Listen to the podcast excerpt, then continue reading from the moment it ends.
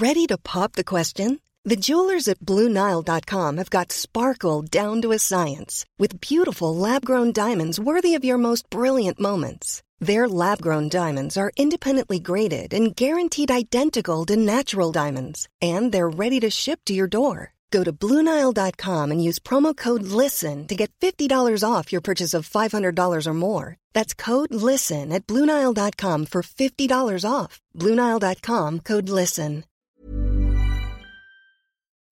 Cette émission vous est proposée avec la joyeuse et heureuse participation de Christo36, Yamine Hadar, Thierry Leroux, Thomas Debel, Valhall, Gabriel Jung, Nicolas Linan, Nicolas, Gilles Baillimètre et François Maillard. Bonjour à tous et bienvenue sur le Rendez-vous Tech, l'émission qui explore et qui vous résume de manière compréhensible toute l'actualité tech, internet et gadgets.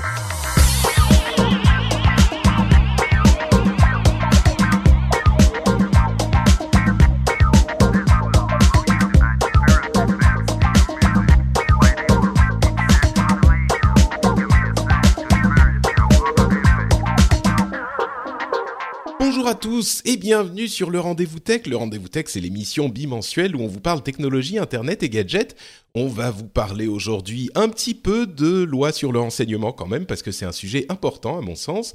On va vous parler aussi de YouTube qui va commencer à vous faire payer des sous est-ce que c'est une bonne chose ou pas? On va en discuter. On va ensuite, dans la partie news, et rumeurs, parler rapidement euh, de l'Apple Watch que Jérôme et moi avons pu essayer, de neutralité du net et de zéro rating. Vous allez voir que c'est pas si simple que ça à dépatouiller. Euh, et de plein d'autres petites choses. Mais donc, euh, avant de nous lancer là-dedans, comme je le disais, vous l'avez entendu, vous l'avez compris, Jérôme est avec moi aujourd'hui. Comment ça va, Monsieur Kenborg Eh ben, écoute, ça va très très bien. Il fait un temps magnifique sur Paris. Je suis enfermé dans un bureau en train de faire une émission le matin, donc tout va bien, quoi. c'est c'est formidable. tu, es, tu es heureux de passer ta. Bon, en même temps, c'est lundi matin, on travaille, tu vois. En même temps, oui, on travaille et c'est très agréable de faire une émission le matin. On a, on a l'esprit clair. Parce que c'est vrai que les émissions le soir, c'est pas la même chose. Euh, parfois fatigué par une journée de boulot et ce genre de choses. Là, euh, c'est euh, tu es ma deuxième activité du matin après avoir fait de la comptabilité. D'accord, j'allais demander ce que c'était que la non, première. Non, non, non, le reste, c'est de l'ordre de la vie privée. Et là, belle transition. Magnifique, Jérôme. Effectivement, la vie privée qui est quand même importante et dont on va vous parler un petit peu. Je ne veux pas faire toute l'émission dessus.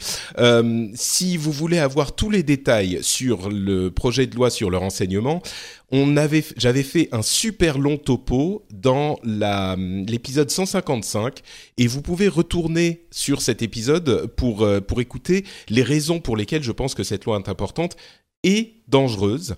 Euh, ce que je vais faire par contre, c'est que je vais résumer un tout petit peu rapidement ce qui s'est passé depuis l'épisode précédent parce que euh, ben j'aime pas Comment dire J'aime pas euh, revenir systématiquement sur le même sujet dans cette émission. Vous l'aurez remarqué, euh, j'essaye de, limiter les rumeurs, j'essaye de pas euh, trop parler de la même chose tout le temps. Même si je parle trop de certaines choses tout le temps pour certaines personnes, je vous assure que je n'essaye de parler de sujets que quand il y a quelque chose d'important qui s'est passé. Là, euh, bien sûr, il y a des choses qui se passent euh, avec la loi sur le renseignement, mais euh, je pense que je veux mettre un petit coup de projecteur dessus encore aujourd'hui, parce que c'est un sujet extrêmement important pour notre pays, et c'est un sujet qui malheureusement n'est pas couvert, à mon sens, comme il devrait par les médias traditionnels. Donc, au moins, si vous vous intéressez à la tech, je pense qu'il faut que vous soyez informés. Euh, alors, je vais donc vous résumer rapidement et puis prendre un tout petit peu de recul et, euh, faire une petite remarque sur la, la loi et notre réaction face à euh, la manière dont les lois sont implémentées et votées, surtout dans notre pays.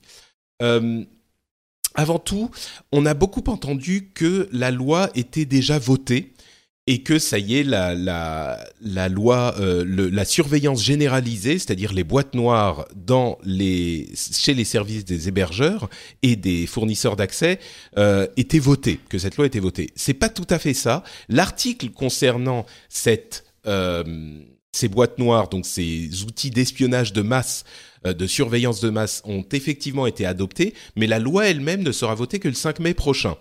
Donc, la chose à retenir, c'est que si on veut euh, essayer de faire comprendre à nos députés l'importance de ce sujet, il est encore temps. Euh, c'est seulement le 5 mai prochain que ça sera voté. Ensuite, il y a quelque chose de très grave qui s'est passé. Euh, c'est que dans un discours euh, solennel à l'Assemblée, euh, Bernard Cazeneuve a essayé d'expliquer pourquoi sa loi n'était pas dangereuse et ne portait pas atteinte aux libertés fondamentales. Malheureusement, pour, en, disant ça, il a dit très clairement cette loi ne porte pas atteinte aux libertés. Bah, vous savez quoi? Je vais, je vais jouer le, le, le, la vidéo pour que vous puissiez euh, savoir de quoi il s'agit. Jérôme, tu me dis si tu l'entends. Je suis pas sûr que euh, je vais la, bien la jouer, mais écoutez ce qu'il dit quand il dit que la loi ne porte pas atteinte aux libertés. Il n'y a aucune disposition dans ce texte de loi, aucune, qui soit attentatoire aux libertés, qui remette en cause la liberté d'aller et venir, qui remette en cause les libertés individuelles ou collectives. Aucune. Aucune, aucune, aucune. Si vous voyez un article de ce texte de loi qui remet en cause les libertés, vous me dites où il se situe. En revanche, il y a des dispositions qui peuvent être considérées comme remettant en cause la vie privée et le droit à la vie privée. Alors, ça c'est bon, non, ça va. Une fois, ça suffit. Euh, c'est assez euh, horrifiant ce qu'il dit. D'une part parce que c'est totalement faux. Enfin non, la, vie privée est une euh, liberté fondamentale et c'est pas une question de, débat. On l'a souvent, euh, on en a souvent parlé dans l'émission et on, j'ai souvent expliqué pourquoi la liberté, euh, le, droit à la vie privée était une liberté fondamentale en ce sens que si on est observé, on change son comportement, on est plus libre de faire ce qu'on veut. Mais au-delà du débat philosophique, le droit à la vie privée est inscrit en tant que liberté fondamentale dans différents textes de loi, que ça soit le le, le euh, ah j'ai déjà la Constitution, non l'article euh, c'est la Constitution euh, européenne, la le, la Déclaration universelle des droits de l'homme. Enfin, il y en a plusieurs où la liberté est considérée comme la, vie privée est considérée comme une liberté fondamentale. Je vais, je vais dire une bêtise et forcément en faisant l'émission là j'ai un trou, mais effectivement il y a différents textes dans lesquels c'est considéré comme une liberté fondamentale. Et le fait que notre ministre de l'Intérieur euh, vienne vous dire blanc mais noir directement en face de vous, il n'y a pas d'atteinte à la liberté dans euh, ce texte, sauf à, au droit à la vie privée. Enfin, c'est genre, euh, bon, bah, écoute, je vais te prendre 0 centime de ton argent, sauf ces 1000 euros que je vais te prendre maintenant. Ah, c'est l'un ou l'autre, tu peux pas avoir les deux. C'est tordu, c'est habile. En fait, il sépare euh, habilement euh, les notions de vie privée et notions de, de, de, de liberté.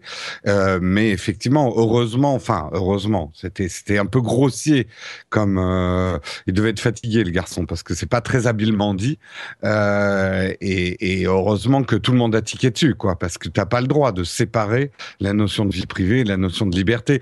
Même c'est même pas la peine de regarder dans les textes, c'est presque une question de logique. Euh, tu peux mm. pas avoir de liberté sans vie privée.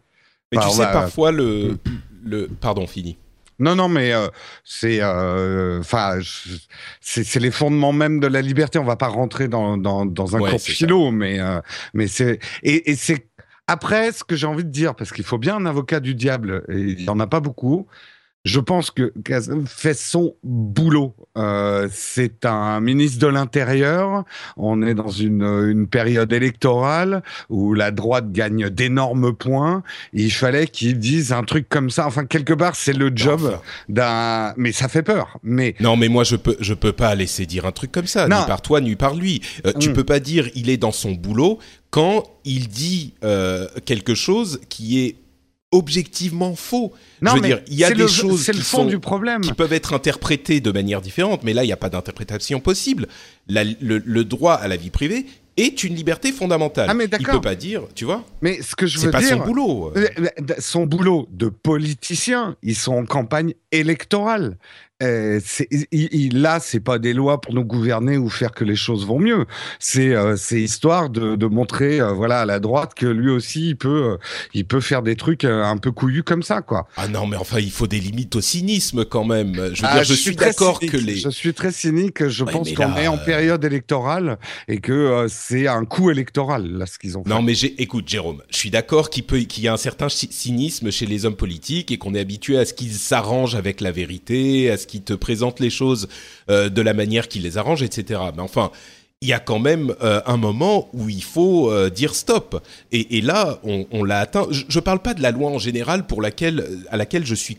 Bon, moi, je suis clairement contre cette loi, mais à un moment, si euh, un homme politique te dit euh, le taux du chômage est aujourd'hui dans notre pays de 5%, alors qu'on sait tous qu'il est de 10%, c'est pas qu'il a joué sur euh, un demi pour cent, tu vois. C'est pas qu'il a compté euh, tel truc alors qu'il fallait pas.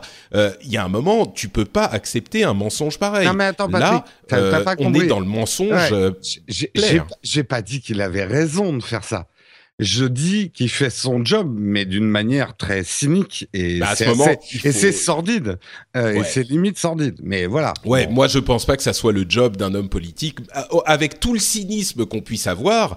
Je pense pas que ça soit le, le job d'un homme politique de te c'est pas le premier c'est pas le premier ministre de l'intérieur que quel que soit d'ailleurs de droite ou de gauche à faire ce genre de dérapage. C'est-à-dire tous les ministres de l'intérieur vont aller titiller des lois liberticides. Euh, quand je dis c'est leur job, c'est que euh, depuis Fouché, euh, c'est euh, quelque part la vision qu'on a du ministre de l'Intérieur en France.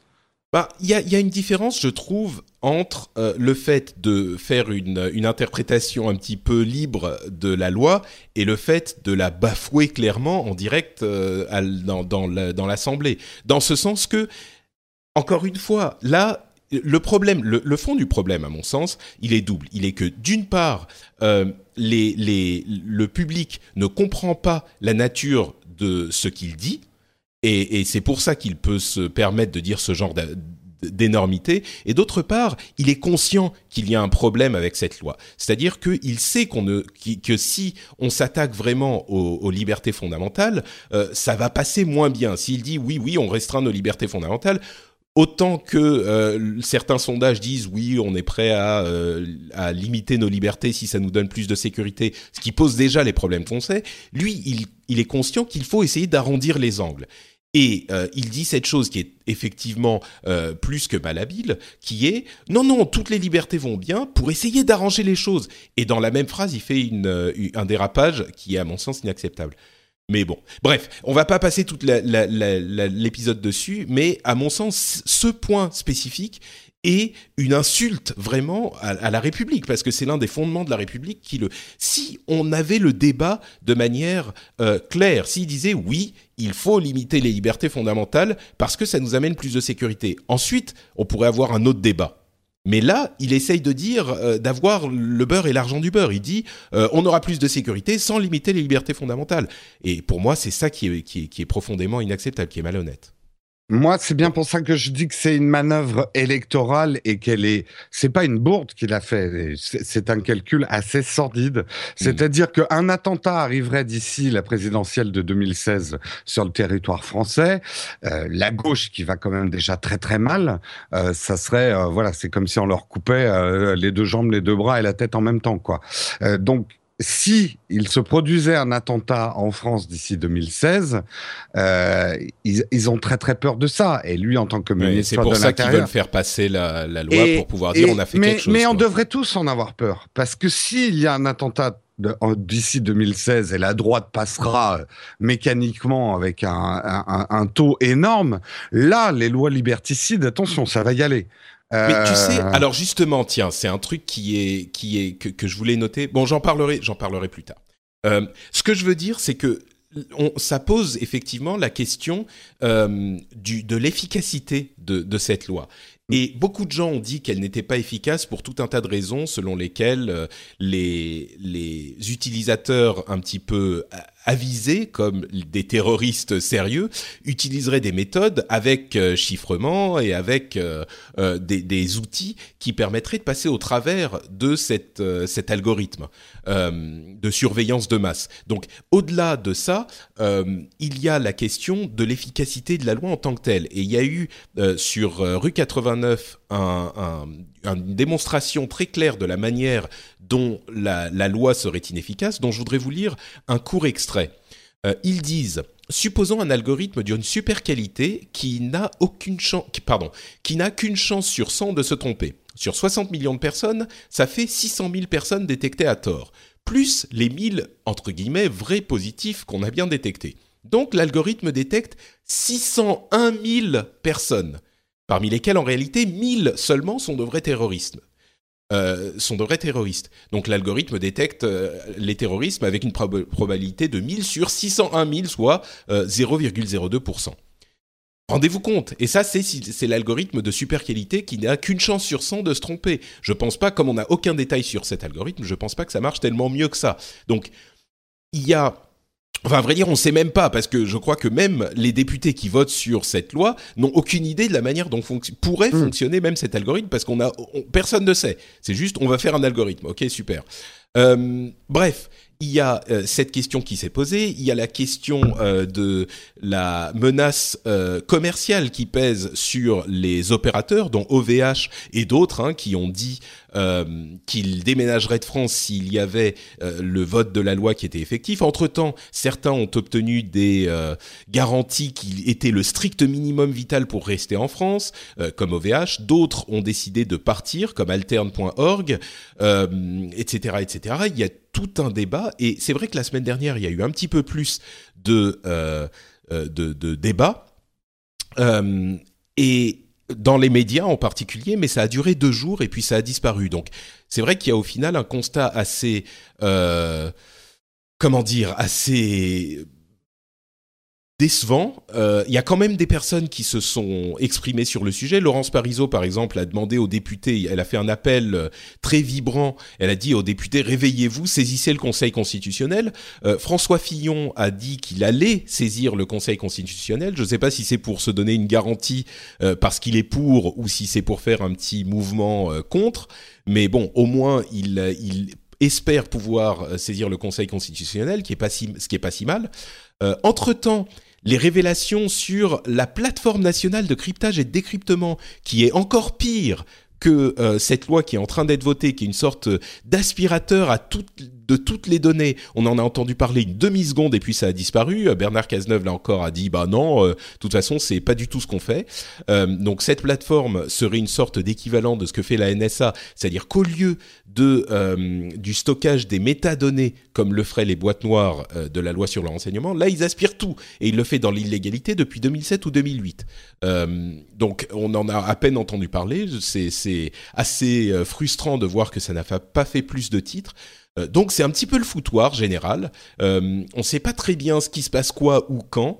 Et avant de, continuer avec euh, mes impressions personnelles, je veux quand même te, donner, Jérôme, encore la parole une fois, et puis on va, on va. Bah, moi, je reviens. Bon, c'est une lecture, hein, mais mhm tout, ça, c'est de, hélas, c'est de la politique politicienne. C'est tout le problème du système français où euh, on rentre en période électorale et le gouvernement ne gouverne plus mais fait campagne. Euh, il s'est passé les événements Charlie, qui, on peut le dire, dans le dans l'enthousiasme populaire, l'enthousiasme, en tout cas la mobilisation populaire autour de Charlie est retombée assez vite, ce qui n'était pas dans les plans, à mon avis, des politiciens qui pensaient au, pouvoir en ce moment, qui pensaient pouvoir surfer sur la vague euh, et montrer que euh, savaient gouverner, prendre des lois de droite euh, et être forts.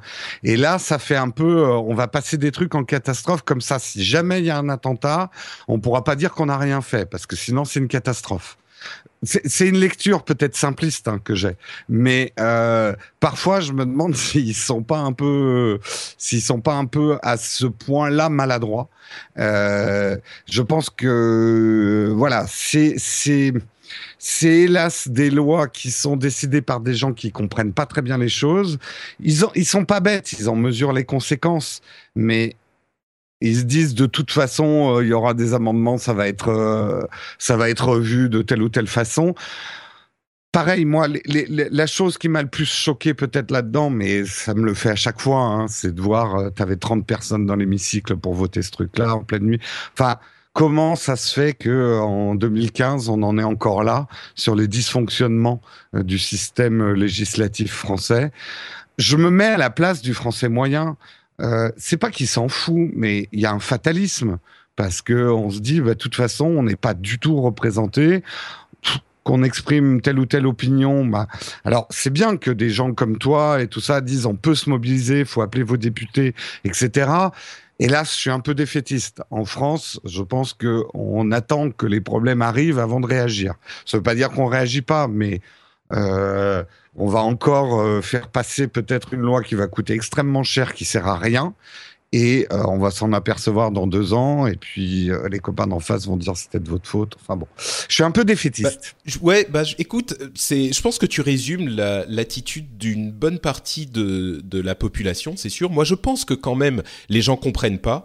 Euh, d'ailleurs, quand certaines, avec cette loi qui a été votée, enfin pardon, cet amendement qui a été approuvé au, au, milieu de la nuit avec 30 personnes, certaines personnes en ont parlé et on a vu des réactions hilarantes sur Twitter ou sur Facebook du genre euh, hein lol quoi ils veulent faire ça mais c'est pas vrai mais c'est pas possible. Donc les gens s'en foutent pas les gens ne savent pas et les gens ne comprennent pas. Je pense vraiment qu'il y a de ça. Mm. et tu parlais de, des attentats de Charlie Hebdo. C'est marrant parce que et là je vais faire euh, un petit peu de provoque même pas volontaire mais il y a quelques mois, euh, je parlais de ce dont je pense, ce que je pensais de ces manifestations euh, qu'on a vues dans la rue suite aux attentats de Charlie Hebdo, où on a, il y avait un million de personnes euh, fièrement, qui défilaient fièrement dans les rues pour défendre la liberté. Et moi, je disais, bah oui, c'est très bien. Hein, je dis pas que c'est pas bien, mais défendre la liberté en marchant ou en mettant un t-shirt ou en mettant un avatar, c'est facile.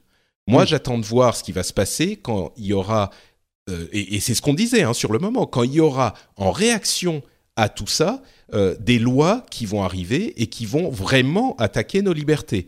Et je crains que là, il y aura plus personne. Et mm. c'est ça qui m'avait, c'est à propos de ça que je suis vraiment défaitiste. Et c'est ça qui m'avait vraiment euh, refroidi à ce moment-là. Et je constate, c'est terrible, mais je constate qu'effectivement, il y a un petit peu plus personne. Pourquoi? Parce que Charlie, c'était un truc facile. C'était, il y avait euh, des morts, il y avait une attaque avec des, armes de guerre, et c'était facile à comprendre. Et moi, ce que je pense, c'est qu'on n'est pas dans un film. Il n'y a pas une énorme explosion et c'est pas que euh, la, démocratie meurt à la fin et qu'il y a euh, Will Smith qui envoie un virus dans le vaisseau des aliens pour détruire le vaisseau des aliens. C'est pas comme ça que ça se passe dans la vraie vie. Il y a des trucs, c'est des allégories les trucs dans les films. Et c'est pas que, que, la démocratie explose si les méchants gagnent. C'est que à chaque fois qu'il y a ce genre de choses qui se passent, on perd des points. Mmh, bien sûr. On perd des points de démocratie. Et c'est une guerre d'usure. Hein, euh, et, et c'est et, c'est sur ces choses-là qu'il faut se battre. C'est pas et tu vois c'est ce qui me désole, c'est que les gens ne se ne, ne veulent pas se battre sur les trucs qui, qui sont un petit peu plus subtils. Marcher dans la rue, oui. mais parce que ça pue, oui. Patrick, c'est pas facile à vendre ce que tu dis. Euh, comme, comme, tu dis, les gens préfèrent regarder un film avec Will Smith. Et quand un ministre de l'Intérieur leur dit je vais mettre des boîtes noires sur vos FAI, mais vous inquiétez pas, c'est pour les méchants terroristes. Ça, c'est facile à vendre. Mais dès que tu rentres dans un discours plus nuancé en disant ouais mais attention euh, c'est en train d'empiéter, tu sais enfin bon on a déjà eu ce débat des millions de fois. Ben oui oui mais je c'est ce que je dis c'est que c'est pas facile. Je suis d'accord avec toi.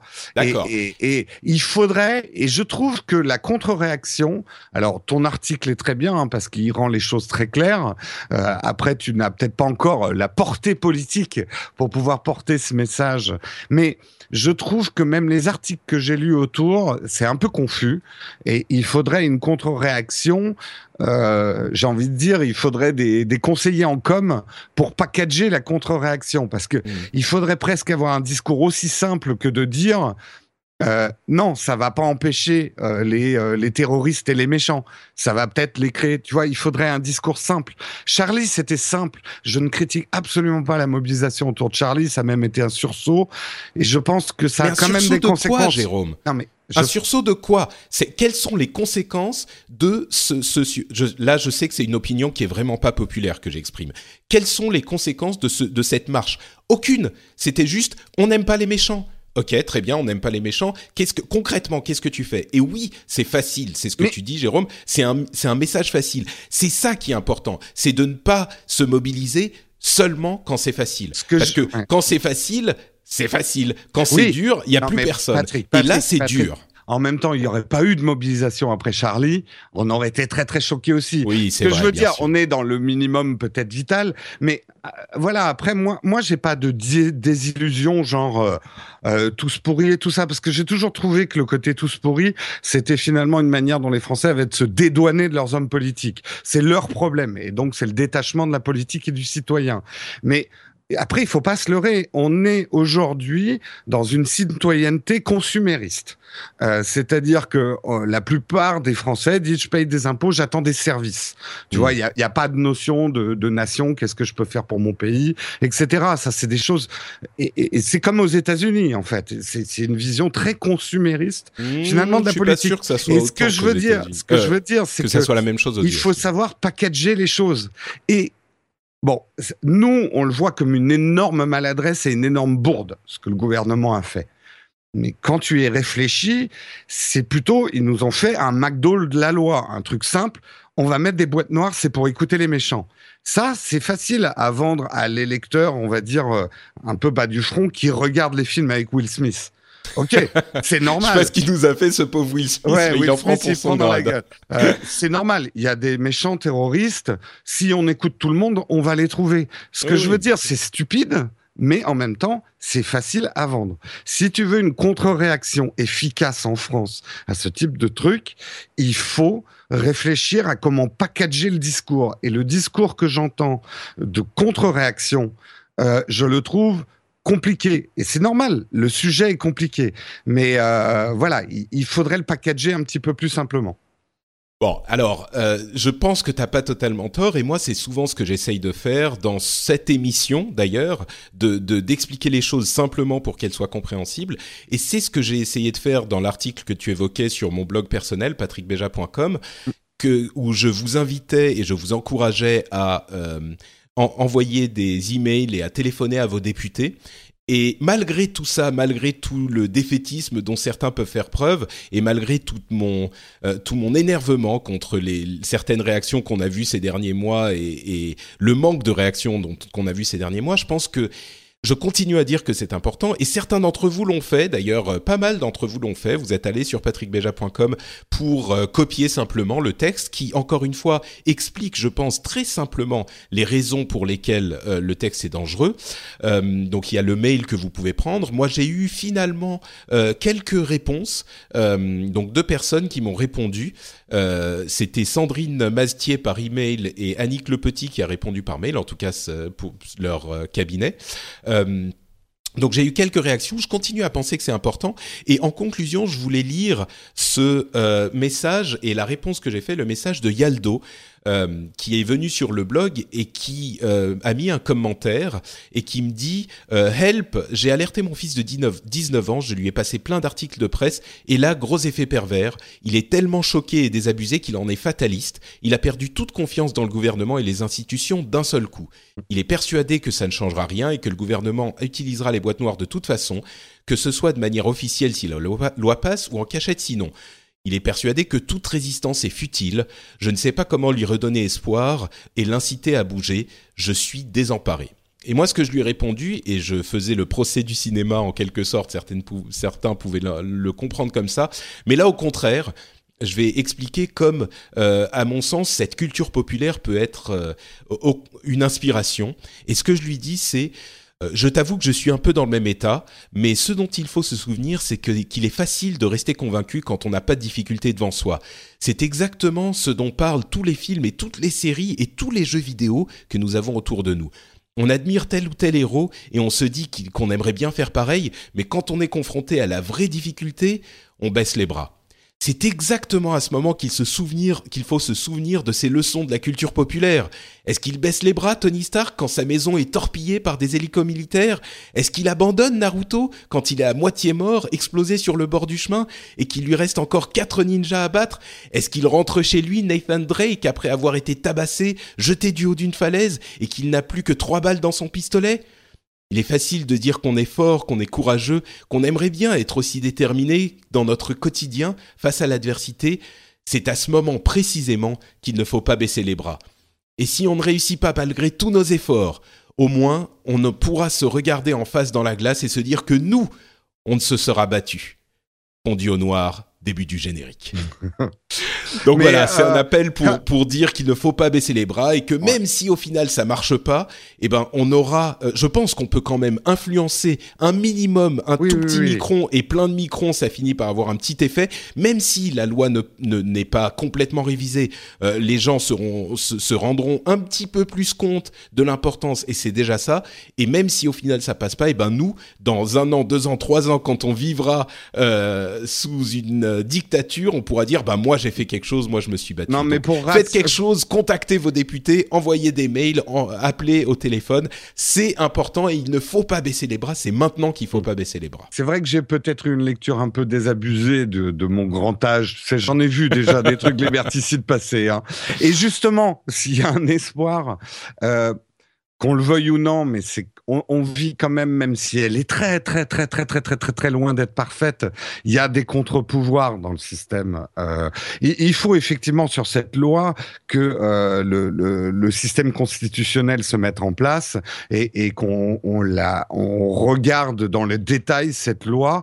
Et moi, je fais quand même confiance à nos sages. Je suis content qu'en France, on ait un Sénat et que et qu'on ait une relecture des lois. Et il faut absolument que le Conseil constitutionnel soit saisi sur cette loi. Parce que je pense pas qu'elle passera au Conseil constitutionnel. Mm. Euh, enfin, moi, c'est mon espoir. Donc ça, c'est la première chose. La deuxième chose, peut-être pour conclure, moi, il y a un truc qui m'a fait sourire. Tu me connais.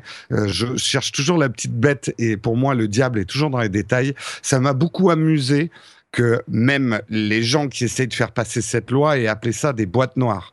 Parce que si tu, tu regardes ce que c'est qu'une boîte noire dans notre réalité quotidienne, c'est le truc qu'on va repêcher après l'accident.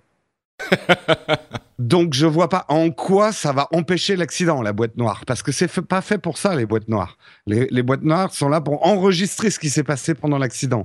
Donc je ne vois absolument pas en quoi ça peut être préventif contre des attaques terroristes ou ce genre de choses. C'est quoi à dire, mais quand même, la symbolique des mots a son importance et je crois qu'il y croit même pas lui-même à l'efficacité de son truc. Je pense, bah, surtout que les personnes dont on parle euh, à propos des attentats de Charlie Hebdo, on les connaissait déjà. Ils faisaient partie des 3000 ou 2000 ou 3000 personnes qui étaient déjà surveillées. Donc là non plus, la surveillance de masse n'aurait pas servi à grand chose puisqu'on aurait pu cibler ces personnes-là euh, spécifiquement. bien Bref. sûr. Bref. Bon, ok, euh, c'est vrai qu'on passe du temps sur ce sujet, mais vraiment, je veux le, le, bah, préciser encore une fois, c'est s'il y a un sujet important ces derniers mois, c'est très gentil de parler de l'Apple Watch et on va en parler tout à l'heure et tout ça, mais il y a aussi des sujets importants et je pense qu'il est important de les combattre, de les, de les combattre, de les expliquer, de les détailler et de, de les suivre, quoi. Donc, euh, voilà. Faites comme Naruto. C'est ça qui est important. Ne baissez pas les bras. C'est mon message. bon, je pensais que tu allais dire quelque chose, mais on va. Non, non, mais je, je, je pense que pour une fois, on va dire euh, les geeks et souvent euh, qui ne s'intéressent qu'à Naruto, euh, l'Apple Watch et les combats Android et iPhone. là, je dirais qu'on est un petit peu dans la position peut-être de, je, je, vais faire des parallèles historiques, mais on est un petit groupuscule qui n'est pas forcément dans le même niveau de compréhension que l'ensemble des Français. C'est à nous de porter ce message, comme l'ont fait nos pères en, en 68 ou, d'autres événements historiques. C'est pas parce qu'on est minoritaire et on l'est hein, dans l'opinion publique, nous qui avons une compréhension des implications de ce dossier, c'est pas pour ça que le combat est perdu. Au contraire. Mais par contre, c'est à nous de nous bouger les fesses parce que nous on comprend ce qui se passe. Ah bah tu vois que je pouvais t'amener à relever les bras que t'avais euh, baissé euh, après. Mais après tu sais, les histoires. Français, et je terminerai par ce truc-là. les Français, c'est là aussi, lisez l'histoire. Le Français, il faut qu'il ait atteint le fond de la piscine pour pouvoir donner le coup de pied et se relever. D'autres pays, euh, ils empêchent les trucs d'arriver avant. Nous, on se laisse couler, mais après, on réagit. Je pense qu'on réagira. Euh, voilà. Espérons. Et vous pouvez réagir patrickbeja.com pour un mail type et sous-surveillance.fr pour avoir les informations sur vos députés. Bon, parlons maintenant d'une autre réaction qui est celle de YouTube qui implémente un système d'abonnement. Mais qu'est-ce que c'est que cette histoire YouTube? Alors là, c'est le- complètement scandaleux. Là, on va plus avoir grave. une réaction. Oui, c'est ça. Non, non, non. Euh, mais bon, euh, là effectivement, on va avoir une réaction de Monsieur Kainborg. Euh, pour expliquer rapidement de quoi il s'agit, il y a un système d'abonnement qui est en train d'être en train d'être implémenté euh, par YouTube, qui a envoyé un mail. D'ailleurs, je l'ai reçu. J'imagine que tu l'as reçu aussi, Jérôme. Oui. qui annonçait à tous ces euh, créateurs qu'ils allaient mettre en place un système d'abonnement, que tous les créateurs devaient accepter les nouveaux les nouveaux euh, les nouvelles conditions d'utilisation. Euh, il y a eu un petit débat là-dessus. Moi, je pense que c'est normal. Ils peuvent pas Oui, avoir oui, des gens qui sont dedans et des gens qui sont pas dedans. Et que donc, euh, les utilisateurs ensuite qui le souhaiteraient pourraient payer un abonnement à YouTube et ne plus avoir de pub. Et la somme totale de cet abonnement serait euh, divisée en fonction d'une sauce interne, mais sans doute liée au nombre de personnes qui voient euh, des vidéos et au nombre de vidéos qui sont vues et le temps que chaque vidéo est vue pour que Ouais. ça soit pas euh, pour que ça compte le, le- le temps que tu passes sur une vidéo compte et que ça soit pas juste le type clique euh, et, et ferme la fenêtre au bout de 5 secondes. Et donc, il y aura bientôt sans doute un système d'abonnement. Euh, ça veut pas dire que le système avec pub va disparaître. Il y a toujours, euh, il y aura toujours le système avec pub, mais ça sera un choix pour certains, certains, euh, certaines personnes qui regardent YouTube beaucoup, de payer une certaine somme et de plus avoir de pub. Alors, euh, on a entendu parler d'une rumeur, peut-être d'ailleurs leakée par YouTube eux-mêmes, selon lesquelles, selon laquelle ça coûterait 10 dollars. Donc, on imagine hein, 10, 10 euros euh, quand ça arrivera. Euh, là, c'est pas encore annoncé officiellement, clairement, euh, mais on se doute que ça sera à 10 peu près dollars 10 par dollars. mois. Il y a 10 dollars par mois, bien Ouais. sûr. ouais. Euh, Il y a certaines personnes qui ont dit que c'était horriblement cher et beaucoup Oui. trop cher. Euh, moi, je me dis que c'est un peu cher quand même, et je, je me doute qu'ils vont baisser finalement, que le, le prix final sera moins bas, euh, moins moins haut que ça. Euh, Peut-être si on s'abonne pour plus d'un mois, euh, on aura une petite ristourne.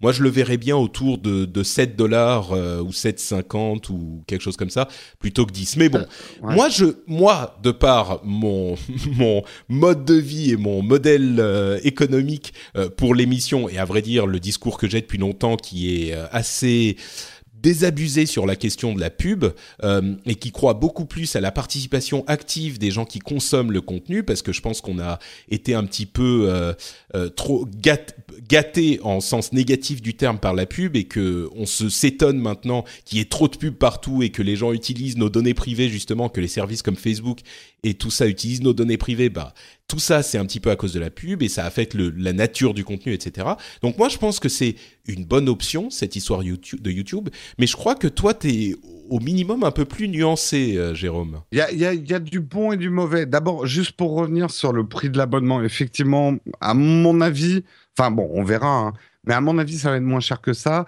Deuxièmement, ils risquent d'offrir d'autres services. On parle beaucoup, j'ai lu plusieurs articles ce week-end là-dessus, que ça permettrait de regarder aussi du YouTube offline. Que demandent pas mal de gens. Euh, si tu payes l'abonnement, non seulement tu n'aurais pas de pub, mais en plus, un peu à la Spotify, tu pourrais précharger des vidéos pour les regarder hors connexion. Ça, je trouve que ça serait peut-être une bonne idée de rajouter ça dans la, la notion d'abonnement. Après, sur l'abonnement lui-même, je vais séparer deux choses. Euh, Est-ce que je crois que ça va marcher? Euh, ça, ça sera un autre sujet. Maintenant, sur les bonnes et les mauvaises choses pour les créateurs de contenu et pour les consommateurs de YouTube, euh, la bonne chose, c'est que effectivement, euh, quelqu'un qui est vraiment fan de plusieurs chaînes YouTube et qui veut pas la pub, euh, ça, ça peut être, euh, ça peut être une, une bonne option. Pour le créateur de contenu, ça va assurer des revenus légèrement supérieur. Attention, hein, on va pas. Euh, euh, je pense qu'il serait peut-être bien qu'on précise aujourd'hui, même si la règle mathématique n'est pas tout à fait exacte, avec la pub et le système actuel, un créateur de contenu schématiquement touche 0,001 centime par vue sur une vidéo. Euh, donc, ce qui veut dire qu'en gros, pour faire 1000 euros avec une vidéo, il faut faire un million de vues. Ce qui est, euh, je vous le dis, assez rare. Donc, généralement, une chaîne moyenne de YouTube ou une petite chaîne, moi je donne l'exemple de la mienne, hein, soyons transparents, euh, Naotech TV, ça rapporte 50 euros par mois. 50, 60 euros. Patrick, tu es toujours là? Oui, oui, je suis Ah, là, je te laisse finir, je Ah te oui, laisse oui, parler, non, mais bah, puisque, tu, puisque m'invites, puisque tu m'invites à, à parler de ça, euh, toi, l'une de tes préoccupations, c'est que ça va pas ramener assez d'argent cette histoire de pub, mais avec si c'est 10 dollars, imaginons que ça soit 10 dollars hein, par mois, Mhm. combien de, de de vidéos tu peux regarder euh, avant d'atteindre cette euh, cette limite basse qu'on a aujourd'hui avec la pub?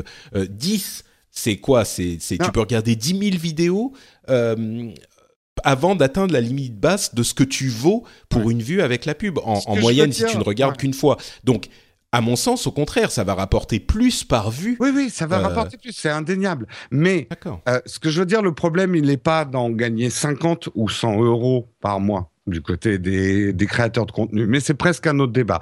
On va dire globalement c'est bien parce que les créateurs de contenu vont gagner plus d'argent. Et je m'arrêterai là parce que c'est un, un débat un petit peu plus long. Le problème, puisqu'il va y avoir des problèmes à mon avis, c'est qu'effectivement il va y avoir des contreparties à ce système. Les contreparties pour les visionneurs. Moi j'ai très très peur que YouTube YouTube avait une manière de faire de la publicité euh, sur les vidéos que je trouvais moi personnellement très bien. Ça s'appelle le True View. J'avais l'option de collapser la pub après 5 secondes de visionnage. Euh, J'ai un petit peu peur que avec un système où YouTube va dire aux gens vous payez, vous n'avez pas de pub. Donc pour ceux qui payent pas, euh, le True View c'est fini. Euh, maintenant, si vous payez pas, vous allez vous prendre une vraie pub de 15-20 secondes avant chaque vidéo. Ne serait-ce que pour pouvoir mécaniquement faire qu'il y ait plus de gens qui s'abonnent, avoir peut-être une publicité plus pénible à, à regarder. Je suis pas tout à fait sûr de ça parce que le système TrueView est vraiment un truc formidable même du côté des annonceurs. Donc, je pense pas qu'ils vont abandonner TrueView, mais ils risquent quand même de resserrer la vis. Et alors, le gros problème côté créateur, et ça, les visionneurs ne le savent peut-être pas, et moi, j'étais chez YouTube cette semaine, donc euh, j'ai des infos fraîches, euh, c'est que YouTube, du coup, va resserrer la vis sur un certain nombre de pratiques qu'avaient les créateurs de contenu. Parce que, comme vous l'avez compris, 50 euros par mois, ça, ça, ça rapporte pas beaucoup une chaîne YouTube en pub. Donc, les créateurs de contenu cherchent des moyens annexes de gagner un petit peu d'argent avec leur contenu, que ça soit ce qu'on appelle les liens d'affiliation, soit surtout avoir des sponsors dans leur émission. Hein, cette émission vous est proposée avec la participation d'un tel. A priori, YouTube, avec le système payant, et c'est logique, ils disent les gens payent, ils ne doivent plus avoir de pub. Donc il ne faut pas qu'il y ait de la pub dans votre émission. Donc vous n'aurez plus le droit de faire ce type de sponsoring. Or, ce type de sponsoring rapportait quand même beaucoup plus d'argent aux créateurs de contenu. Donc c'est là où il y a en fait une, crainte de la part des créateurs de contenu. Alors on a eu des discussions très intéressantes avec, euh, YouTube. Ils ont dit on va pas forcément interdire euh, qu'il y ait des sponsors à vos émissions, mais en gros on veut toucher de l'argent sur ce qui se passe, donc on veut contrôler les choses. Mais la contrepartie c'est qu'on vous aidera peut-être à trouver des sponsors. Donc, ils ne pouvaient pas en dire plus, etc. Mais ça, je trouve que ça serait quelque chose de positif. Pour être très clair, moi, je suis prêt à donner à, à, à donner des parts de gâteau beaucoup plus importantes à YouTube si YouTube m'aide finalement à ne pas avoir un commercial à embaucher et à trouver des sponsors moi-même. Euh, tu vois, si eux-mêmes s'occupent moi, du marchage, ça peut être sain, ça peut être intéressant. Donc, euh, Mais moi, j'irais même plus loin. Euh, je pense que la, la situation, on en revient un petit peu à ce que je, ce dont je parle depuis un moment. La raison pour laquelle les créateurs de vidéos sur YouTube ont besoin d'aller chercher des sponsors. Et effectivement, c'est le cas. Ils ont besoin d'aller chercher des sponsors. C'est une pratique euh, qui est absolument indispensable. Et, et si vous ne le savez pas, chers auditeurs, euh, oui, on vous le dit. Euh, c'est une pratique qui est indispensable pour pouvoir en vivre de YouTube. Uniquement avec la pub, généralement, c'est très difficile d'en vivre pour la plupart des créateurs. Donc, la raison pour laquelle ils ont besoin de ça, c'est qu'ils ont pas assez, ils ne gagnent pas assez d'argent avec la pub. Alors, si le système d'abonnement réussit à amener euh, des sommes supplémentaires, euh, est-ce que ça ne rendra pas caduque la nécessité d'avoir des sponsors en plus et, et, que ça bénéficiera au final à tout le monde? Bien sûr, tout le monde voudra forcément plus d'argent. C'est forcément bien d'avoir euh, plus d'argent. Mais moi qui travaille dans le marketing et dans la pub, il faut pas se faire d'illusions. Le big money, le, vraiment l'argent dans les médias et ce qui finalement depuis les débuts des médias permettent aux médias de vivre, c'est la pub et ça sera toujours la pub. C'est-à-dire que des systèmes d'abonnement et on le voit avec les systèmes câbles aux États-Unis, tu, tu, tu, peux tu peux en vivre et des grosses sociétés se sont créées autour du contenu payant et des abonnements. Mais seul le système publicitaire permet de faire découvrir un contenu à une masse audience euh, et, euh, et, et, de créer du contenu. Et c'est le mix des deux qui est vertueux. C'est-à-dire que je ne pense pas que ça va abolir la publicité. Et tant mieux d'ailleurs, parce que moi, je suis vraiment pour que une partie du contenu reste gratuit. C'est important. Et il faut pas oublier que le, le, contenu reste gratuit grâce à la pub quand même. Euh, c'est une équation qu'on oublie souvent en France. Euh, mais euh, voilà, si Internet a cette apparence de gratuit pour vous consommateurs, alors je sais, vous mettez des adblocks, donc euh, vous la voyez plus. Mais schématiquement, si les pages Internet que vous lisez et les vidéos que vous regardez sont gratuites, c'est quand même grâce à la publicité. C'est c'est sûr, mais comme ça. Hein. Ouais, ouais, non, mais ça c'est certain. Il faut le savoir. Effectivement, il y a beaucoup de gens qui l'ignorent et c'est une c'est une erreur.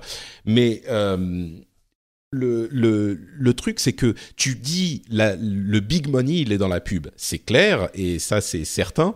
Mais euh, pour les créateurs YouTube, justement, il y a toute une catégorie de créateurs, et à mon sens, tu en fais partie, peut-être que je me trompe, mais qui pourraient euh, vivre très décemment même s'il n'y avait pas de pub, s'ils étaient bien euh, compensés pour leur travail. Et ce niveau pourrait arriver avec euh, le, le avec le, le, le paiement euh, bah, par euh, Ouais, il faut faut qu'on parce que la raison pour laquelle il s'agit pas de excuse-moi je, je, juste finir j'ai pensé à un autre truc. La raison pour laquelle on a besoin d'autant d'argent dans les médias traditionnels c'est que ça coûte très très cher à faire. Avec YouTube et avec Internet ça coûte plus aussi cher. Donc on n'a pas forcément besoin de cet argent de la pub pour produire le contenu qu'on veut produire. Bah, le, le problème Patrick et on va parler de ma chaîne euh, aujourd'hui, parlons euh, de ta chaîne Nowtech.tv. Ouais, bah, parlons de euh. Nowtech.tv, mais on, on, va parler d'un point de vue comptable. Aujourd'hui, on va faire très schématique. Hein, c'est 100 à 150 heures de boulot par mois, schématiquement, pour produire le contenu de ma chaîne. Aujourd'hui, ça me rapporte entre 50 et 60 euros avec la pub. Donc, euh, je vous laisse faire le calcul du tarif horaire, mais voilà, ça, ça, ça fait pas vivre. 150 heures de boulot à, à 60 euros, euh, c'est voilà, c'est ça frise l'indécence. Si tu me dis demain les abonnements, bah c'est cool, ça va doubler tes revenus, 100 euros, t'as pas résolu mon problème. Tu vois ce que je veux dire? Bien sûr. Non, mais moi, je pense pas que ça puisse, que ça double tes revenus. Moi, je pense à ce que j'ai, et c'est ça, à mon sens, qui est un vrai problème dans cette question du. Euh, est-ce que ça va marcher ou pas avec ou sans pub? Moi, je pense pas que tu vas doubler ton revenu. Je pense que si euh, les choses se passent bien, euh, moi, j'avais fait du sponsoring, n'est-ce pas, sur mm. le rendez-vous tech à l'époque de Nowtech, de pardon, de No Watch et avant encore. Et on gagnait quoi euh, quand ça allait super bien, quelques centaines d'euros par épisode quand c'était. Enfin, je, c'est moi qui tenais. Non, justement, c'est assez comparable à des choses que, euh, enfin non, c'était, on a. Je me souviens même plus, c'était il y a bah, tellement longtemps, mais il y a, y a des émissions, euh, puisqu'on se basait aussi sur l'audience et un certain nombre de calculs, qui gagnaient bien mieux leur vie que ce qu'elles ont pu gagner derrière par des crowdfunding. Euh, il y a eu, euh, il y a eu quand même une grosse répartition euh, d'argent. Les, les, sponsors, notamment qu'on avait au début, non, le système aurait été viable. Euh... S'il y avait, ouais, ouais, s'il y avait ah, eu plein ah de sponsors, mais disons que non, mais attention, c'était pas les pré-rolls euh, ou des, des, petits systèmes publicitaires, mais quand on avait un dire, vrai sponsor. Ce que je veux dire, c'est que si euh, tu recevais de chaque personne qui regarde tes vidéos, elle faut combien de vues maintenant tes vidéos? Euh, en, en, moyenne, euh, en moyenne, je suis entre 5 euh, et 20 000 vues sur une vidéo dans le temps. Donc si chaque, tu reçois de chaque personne, disons 50 centimes ou 25 centimes sur chaque vidéo, même pas, disons 10 centimes par, par vue sur chaque vidéo, euh, tu vas pas doubler ton, ton, tes revenus, tu vas les, les centupler. Ah oui, mais attention, le système d'abonnement de YouTube, il est pas comme ça. Les gens vont pas donner pour Nowtech TV. Ils non, bien sûr, mais ils vont donner pour toutes les pour toutes les vidéos qu'ils regardent. Oui. Et et si euh, effectivement, moi je dis n'importe quoi, mais si ils regardent, euh, je sais pas, 50 vidéos par mois ou 100 vidéos par mois, tu divises euh, ces, ces 10 dollars euh, par 50 ou 100, ça fait quand même beaucoup plus que les 0,001 centimes dont tu parlais tout à l'heure. On est d'accord, c'est plus que le double, c'est mmh. plus que le, le que 10 fois plus, c'est 100, 1000 fois plus. Ouais. Disons 100 fois plus. Mm. Et écoute, là, effectivement, moi, t'es pas convaincu. Non, non, moi je, je dis, c'est plutôt une bonne idée. Après, euh, je vais peut-être passer à la deuxième partie rapidement. Est-ce que ça va marcher? J'y crois moyen. Pourquoi? Tu veux dire que les gens vont pas payer? Ben ouais, je, je pense que le gros problème de YouTube, en fait, il est très simple le problème de YouTube. 90% du contenu euh, est généré par le fait que ça soit finalement gratuit. Euh, les gens regardent parce que euh, ils n'ont pas à payer. Ce que je veux dire, c'est que tu as peut-être 10% du contenu sur YouTube que les gens sont prêts à payer. Le problème, et je pense que tous ceux qui regardent beaucoup YouTube comme moi, ils ont le même, c'est que ça demande du temps de trier. Il hein. y, y, a vraiment à boire et à manger. Euh, c'est pas Netflix que je veux dire à YouTube. Euh, YouTube, c'est euh, c'est l'auberge espagnole. Hein. Il y, a, y, a, de tout. je pense que ça aurait marché si YouTube avait une politique et il commence à l'avoir, une politique premium. C'est-à-dire que qu'on assortisse cet abonnement euh, à un système euh, qui soit plus qui soit mieux dans la recommandation d'émissions. Euh, Mais c'est la poule et l'œuf, Jérôme. Le système, enfin la nature du contenu sur YouTube est comme ça parce que c'est du contenu gratuit qui est, financé par la pub. Et c'est exactement ce dont je parlais depuis euh, des, mois et maintenant presque des années. C'est que la nature du business model conditionne la nature du contenu qui est créé. Donc aujourd'hui, YouTube est comme ça parce que c'est de la pub et qu'il faut faire du chiffre. Euh, c'est exactement comme les problèmes qu'on a sur les médias traditionnels qui font leur transition sur euh, sur le web qui n'ont comme seule source de qui ont comme seule source de revenus la, pub quasiment aujourd'hui. Donc ça conditionne le contenu. Bah, si euh, la nature du financement change, euh, la nature du contenu peut changer aussi. Non mais j'en suis convaincu parce que même le fond du problème et, il est assez simple et YouTube en est quand même conscient. Aujourd'hui, les seules personnes qui peuvent produire du contenu sur YouTube, c'est des jeunes qui vivent chez papa maman donc qui n'ont pas à subvenir à leurs moyens. Donc c'est les chaînes sur Minecraft etc. Tant que YouTube et tous les créateurs de contenu n'auront pas résolu l'équation, comment on peut faire vivre une personne adulte décemment avec sa création de contenu, on n'aura pas un contenu plus adulte et on n'aura pas un contenu de meilleure qualité. Le et moi, ce que je te dis, c'est que c'est pas avec tes 0,001 centimes ah que tu vas résoudre cette question. C'est avec euh, le fait que les gens payent. Ce que je veux dire, c'est que YouTube part paradoxalement avec un handicap parce qu'ils ne peuvent pas dire bon on ferme toutes les chaînes un peu de merde et on garde que les premiums. Euh, parce que ça va gueuler dans les chaumières. Il y a ce côté, tout le monde avait le droit de faire du YouTube et ça a ah été bah bien le sûr, mais c'est même pas la question. Mais c'est pour ça, c'est pour ça, on va en venir après. Mais des systèmes type vaisselle qui finalement arrivent derrière et qui peuvent prendre que les meilleures chaînes pour faire un bouquet d'émissions et le proposer, ont plus de chances de récupérer des abonnements que YouTube qui va dire tenez, je vous fourgue la foire euh, telle qu'elle est aujourd'hui. Je dis pas que peut-être que ça va évoluer dans l'avenir, mais aujourd'hui, s'ils lancent leur système d'abonnement demain, surtout à 10, euros, je, suis sceptique. Après, si ça marche, tant mieux. Je serai le premier content. Mais effectivement, comme tu le disais, il y a vaisselle qui fait euh, vaisselle qui veut dire euh, navire, c'est ça, vaisseau? Oui, c'est le vaisseau. Oui, très exactement. Euh, qui est effectivement euh, un, nouveau site de, de vidéos euh, en streaming qui fait ce dont tu parlais, c'est-à-dire euh, réunir uniquement des contenus premium avec abonnement aussi. Mais je comprends pas pourquoi c'est un problème qu'il y ait trop de contenu plutôt que, que un contenu sélectionné. Parce Finalement, que si YouTube, moi je tu donne... as aussi le contenu. Euh, si je, veux dire que la, somme est répartie. Euros, si je donne 10 euros par mois, j'attends un service. Et ce service, c'est quand j'allume ma chaîne YouTube, enfin mon voilà ma chaîne YouTube que j'ai payé 10 euros, j'ai pas à me fader. Euh...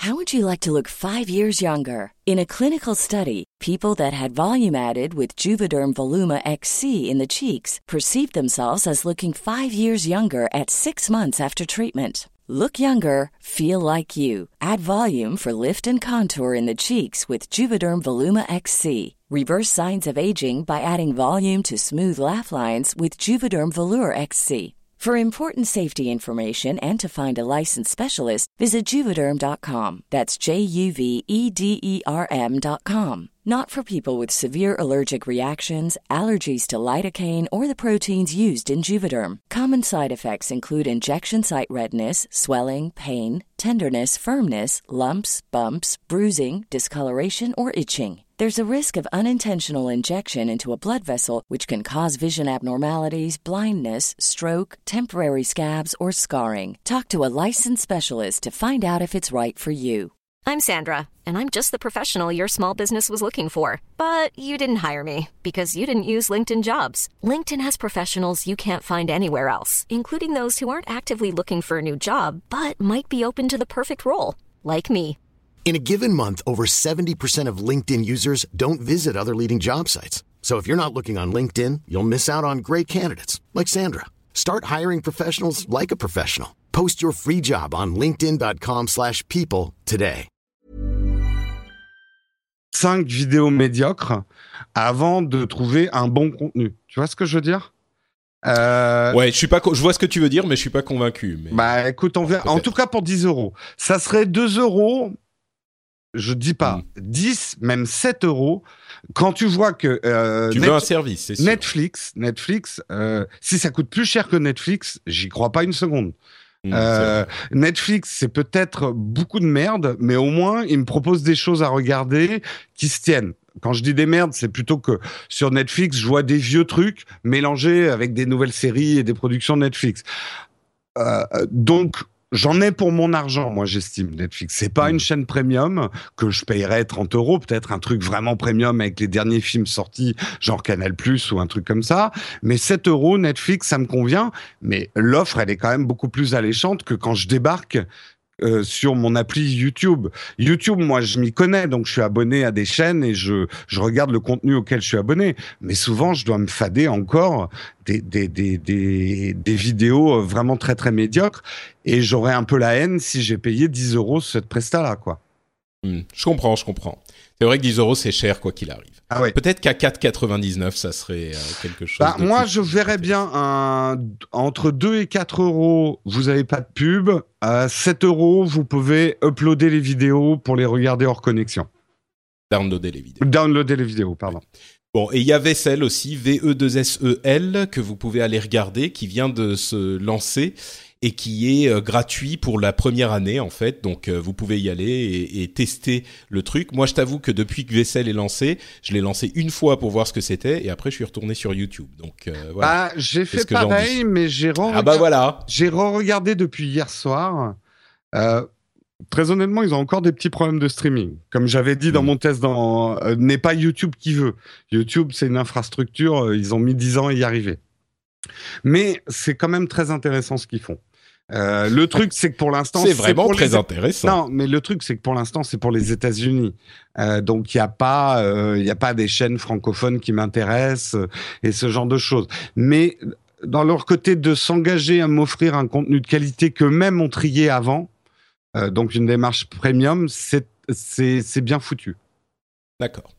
Bon, et autre inf- information que je veux faire passer euh, euh, rapidement aussi, c'est le fait que le Figaro a rendu ses articles payants sur son site. Euh, ça a fait un petit peu de bruit dans les médias. Et, euh, et évidemment, si on est abonné au Figaro, on a droit à tous les articles. Euh, je pense qu'il y a vraiment quelque chose qui se passe avec cette question de de, de financement par les consommateurs plutôt que par la pub. Euh, bien sûr, Mmh. euh, comme tu le disais, Jérôme, la pub va pas disparaître, elle disparaîtra jamais, elle est importante et même bonne euh, pour le consommateur, mais il y avait un déséquilibre, je pense, qui s'est créé avec euh, les débuts de, des médias sur Internet, et je pense qu'il y a un rééquilibrage qui est en train de se faire et qui va continuer à se faire sur les prochaines années.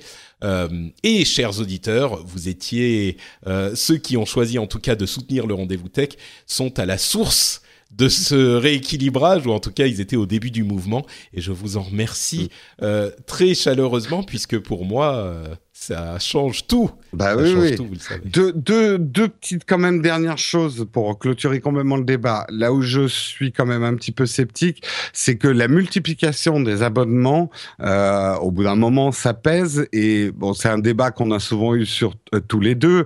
Je pense qu'effectivement, les gens qui vont commencer à donner à des Patreons pour soutenir euh, des, des créateurs comme toi, en même temps se payer le Netflix, si en plus ils ont 10 euros à donner à YouTube, plus leur abonnement musique, au bout d'un moment, euh, un, c'est la pagaille dans les factures. Euh, deux, ça commence à chiffrer pas mal, et ce n'est pas élastique. C'est-à-dire que euh, il y a un moment, c'est exactement le problème du piratage. Est-ce qu'on regarderait autant de séries si on les piratait pas? Bah, si on devait les payer, non, on n'en regarderait pas autant. Donc, euh, il faut faire attention dans cet équilibre des abonnements à ne pas créer, de pas tuer aussi le contenu indépendant qui finalement peut émerger grâce à la gratuité de ce contenu. Et Non, t'as tout à fait raison. et je pense qu'un truc qui va peut-être marcher avec cet abonnement YouTube, c'est si les opérateurs te l'offrent. Ça, ça serait un produit pas mal. Un peu comme Orange fait avec Deezer. Euh, ça peut être un vrai argument commercial. Je suis en truc premium. Plutôt que d'essayer de me faire passer des trucs contre la neutralité du net euh, en me donnant euh, des débits euh, de fou et ce genre de trucs euh, au détriment des gens qui paieraient moins. Si je te paye plus, monsieur Orange ou monsieur Free ou monsieur je sais pas quoi, bah tu me tu m'offres dans ton bouquet l'abonnement YouTube Premium qui me permet de pas avoir de pub. Ça oui. dire que Orange payerait YouTube pour euh, faire l'abonnement Bah, avec le- un prix réduit parce qu'ils ont plein de Bah voilà, plein de gens et- euh, ils négocierait Peut-être, des ouais, abonnements. Ça, c'est des vrais bons arguments commerciaux. Et la, dernière chose, la dernière vertu de tout ça, c'est la vertu quand même pédagogique. Euh, C'est pas pour faire ni les pères fouettards, fouettards ni les rabat les pères Pouettards. les pères hein. c'est c'est le titre de l'émission. Mais euh, voilà, le, contenu demande de l'argent, demande du temps. Je vous ai fait une démonstration mathématique de 150 heures de boulot à 0,01 euh, centi- 0,001 centime la vue. Bah, euh, un créateur de contenu ne peut pas vivre comme ça. Et je pense que le grand public commence à s'apercevoir que euh, ben voilà, ça coûte cher Internet. Euh, il y a bien quelqu'un qui paye au bout d'un moment, et que peuvent s'attrister de la disparition de certains contenus. Euh, mais ils en sont peut-être aussi un petit peu responsables. Euh, dans le, voilà, tu, je, je le dis maladroitement, mais je trouve que ce qu'il y a de vertueux, Ah. c'est que on se remet à se dire bon, on a beaucoup piraté, on a beaucoup mis d'adblock, mais il y a un moment, c'est pas forcément les gros qui trinquent, mais c'est plutôt les petits, quoi.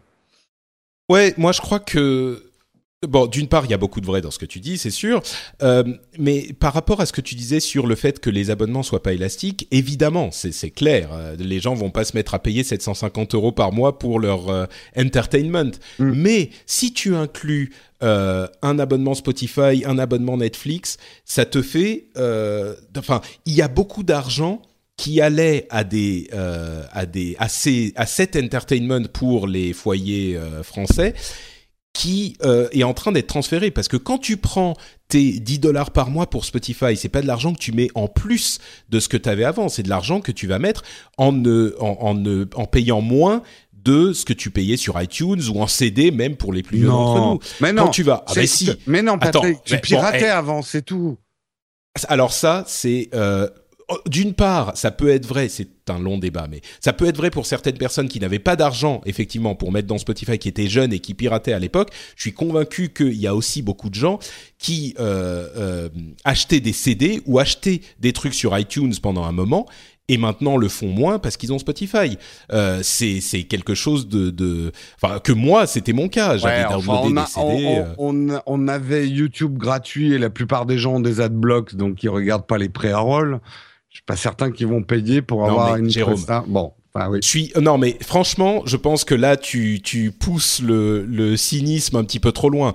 Il y a des gens, enfin pour financer une émission comme la mienne, euh, il suffit de, allez, un, un, millier de personnes, je grossis, un millier de personnes qui donnent à peu près 3 dollars par, par oui, oui, émission. Oui, non, mais tu toi, vois toi Donc, Patrick, tu es une... Enfin, d'abord, le, le Patreon... tu vas encore et me sortir l'ânerie qui est, Non, tu vas non, encore me sortir une l'ânerie selon laquelle il n'y a que Patrick qui peut faire de l'argent. Non, non, non, non, euh, en, en France, Non, non, c'est mais on a eu le même débat à l'époque de No Watch. Un certain type de contenu peut, euh, mais ah, je te donne toujours l'exemple de ma chaîne. Moi, je ne demanderais pas aux gens de, de payer pour des tests de smartphone. Autant toi, tu as une valeur ajoutée en tant que personnalité, tes opinions. Donc, il y a presque une subvention une personnalité, presque un travail artistique. Mais moi, je me verrais pas, je me verrais pas payer pour une chaîne qui euh, teste des trucs, même si ça me rend service. Euh, L'info, je pense pas que les gens euh, vont revenir à payer de l'info. C'est pour ça que je suis un peu sceptique sur euh, sur le Figaro et ce genre de choses. Bon, on va pas partir dans, ces débats-là, mais je pense que tout le monde ne peut pas avoir un groupe de fans qui est prêt à subventionner euh, sa création. Donc, euh, Écoute, moi je suis de l'avis contraire et je pense qu'il y a beaucoup trop de gens qui analysent aujourd'hui le, marché et la situation avec les paramètres d'aujourd'hui, c'est-à-dire avec le paramètre du tout gratuit euh, entre guillemets. Et il existait une époque où les gens payaient pour du contenu et je pense qu'aujourd'hui, pour différentes raisons, non pas parce qu'ils sont obligés de payer pour l'avoir, mais parce qu'ils ont envie de payer pour l'avoir, eh bien les gens, une partie en tout cas, sont prêts à le faire. on Et, reviendra pas en euh, arrière, je pense. Mais Pas- non, mais on reviendra pas à, à une période où les gens seront obligés de payer. Mais par contre, on est en train dans un monde où on est en train d'entrer dans un monde où euh, il faut donner aux, aux gens envie de payer. Il faut donner envie de payer aux gens, et ça c'est possible. Donc euh, voilà, ça sera ma conclusion sur le sujet. Moi, j'ai pas les chiffres, mais je peux te dire que les gens bien placés euh, disent que le nombre de personnes qui regardent YouTube avec AdBlock, c'est inimaginable. Voilà. Bah oui. Oui. Non mais parce qu'ils sont emmerdés par la pub. Mais Ben oui, Bon, mais bref, tu leur dis maintenant. bon, ok, tu- stop, tu- stop, tu arrêtons, la arrêtons, même Jérôme. presta, donc. euh, Mais oui, mais non, mais les gens sont emmerdés par la pub, ça veut pas dire qu'ils sont pas prêts à payer. Bon, euh, ok, je, je ne te convaincrai pas visiblement. Euh, tu es convaincu que l'avenir n'est que dans la pub et que Non, personne non, ne- non, ne te donnera jamais Ne d'argent. J'ai bien compris. Jérôme. Ne Tu ne veux faire que de la pub et tu ne voudras jamais t'en séparer. Tu es Fais amoureux de la fais pub. J'ai très bien Fais compris. pas ton journaliste à caricaturer ma pensée. Bon, merci en tout cas pour ce pour ce Ce que débat. je c'est qu'il faut qu'il y ait de la Oh place là pour là. du contenu gratuit aussi. Est-ce que j'ai dit le contraire? Non. Mais Bon, voilà, merci. Et donc on referme cette page sur PayTube euh, et ce débat euh, vraiment animé que je pense on aura encore plus d'une fois. Euh, si vous vous avez quelque chose à dire sur le sujet, chers auditeurs, si vous voulez nous dire si vous êtes prêt ou pas prêt à payer, ou peut-être même à quoi, euh, pourquoi vous êtes prêt à payer ou pourquoi vous n'êtes pas prêt à payer, venez éclairer notre lanterne. Vous pouvez le faire sur euh, frenchspin.fr après ce long débat où vous, nous avez euh, entendu nous contredire. Oula, allô? Qu'est-ce qui se passe? Qu'est-ce qui se passe? Jérôme? Tu, tu tu silonnes, débroche ton micro.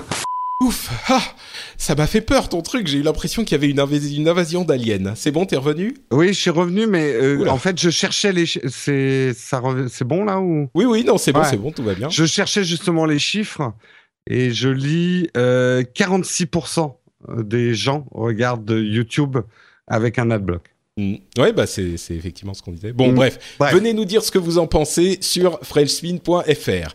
Et donc, quand on parle d'auditeurs euh, adorés qui, eux, savent où est la vraie valeur des choses, qui savent ce qu'il faut soutenir avec son vrai argent et qui me donnent euh, généralement, euh, bon, je sais pas, entre, en moyenne c'est 3 dollars. Donc, euh, je pense que c'est pas une somme folle, mais vous pouvez donner la somme que vous voulez ou ne pas donner. Voilà, c'est comme ça qu'on donne envie aux gens de donner. Eh bien, vous pouvez le faire sur patreon.com slash rdvtech. C'est ça qui finance cette émission. C'est ça qui finance ma vie de podcasteur professionnel. Et c'est grâce à vous que je peux faire ce merveilleux métier. Et je je vais donc remercier 10 auditeurs encore qui ont choisi de donner. Merci mille fois à Anthony Guillet, Graou, Sébastien Bellesi, Benjamin Zanata, Kevin Chartier, Francisco Penero, Valentin Vanet, Lily Book, J'arrive pas à lire son nom. Euh, CPT, CP Test Tubing, voilà, on va dire ça, et Yabé.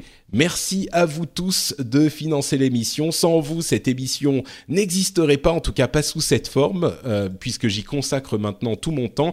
Et tu vois, Jérôme, avec seulement, euh, là, ils sont à peu près 800 personnes, je réussis à en vivre. Donc, on n'est plus dans les vieux modèles, on n'est plus dans les fatalités de la grosse industrie. Aujourd'hui, on peut faire des choses euh, de cette manière et je pense qu'il faut continuer à évoluer, à faire évoluer nos pensées. Tu n'as pas, compris, c'était mon plan marketing pour lancer mon propre crowdfunding. Ah, d'accord, très bien, très bien. C'est pas encore dans le pipe.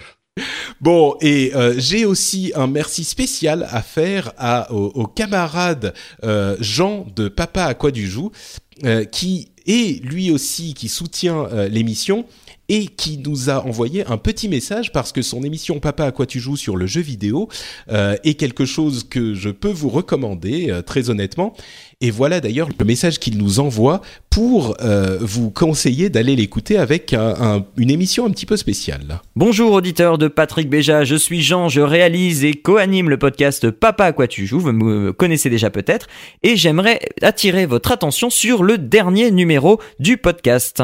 Alors pourquoi ce dernier numéro? Eh bien tout simplement parce que j'y ai eu l'honneur de recevoir la chanteuse Juliette, qui est aussi une joueuse de jeux vidéo, et pendant 40 minutes, eh bien on a parlé de jeux vidéo, mais aussi de l'image que euh, qu'a le jeu vidéo dans notre société aujourd'hui, ce qu'elle véhicule. Et euh, eh bien, j'ai tout simplement pensé que c'était une discussion assez intéressante pour pouvoir éveiller votre intérêt ou juste eh bien savoir ce que une personne publique peut penser en termes d'image et en termes de défense du jeu vidéo dans notre paysage vidéoludique actuel. Alors que vous soyez joueur ou pas, je pense que cette discussion pourra potentiellement vous intéresser ou vous apporter quelques clés si vous êtes totalement étranger au monde du jeu vidéo. Donc pour écouter ceci, eh bien rendez-vous sur le site papaaquatujoues.fr. Vous verrez dans les notes de l'émission, vous pouvez accéder directement à la rubrique Parole de gamer, qui est la rubrique où je reçois Juliette. Ou sinon, vous pouvez également écouter le podcast dans son intégralité, ce qui me fera également très plaisir. Voilà, bonne écoute à tous et à bientôt j'espère. Ciao ciao Merci à Jean, c'était une, euh, un petit message donc de Papa à quoi tu joues, qui est une émission où, comme son nom l'indique, il parle du jeu vidéo euh, en tant que papa, qui a euh, des peut-être des priorités un petit peu différentes du reste des joueurs. Et il était d'ailleurs dans mon émission sur le jeu vidéo, le rendez-vous jeu que vous pouvez également écouter sur euh, frenchspin.fr. Donc voilà, merci à Jean qui est un patriote, merci à tous les patriotes qui décident de donner des sous pour soutenir le rendez-vous tech. Et si vous voulez vous aussi faire de même, vous pouvez aller sur patreon.com slash rdvtech. Bon, maintenant, on va avoir une petite discussion sur euh, l'Apple Watch. On va la faire rapide, hein. Jérôme?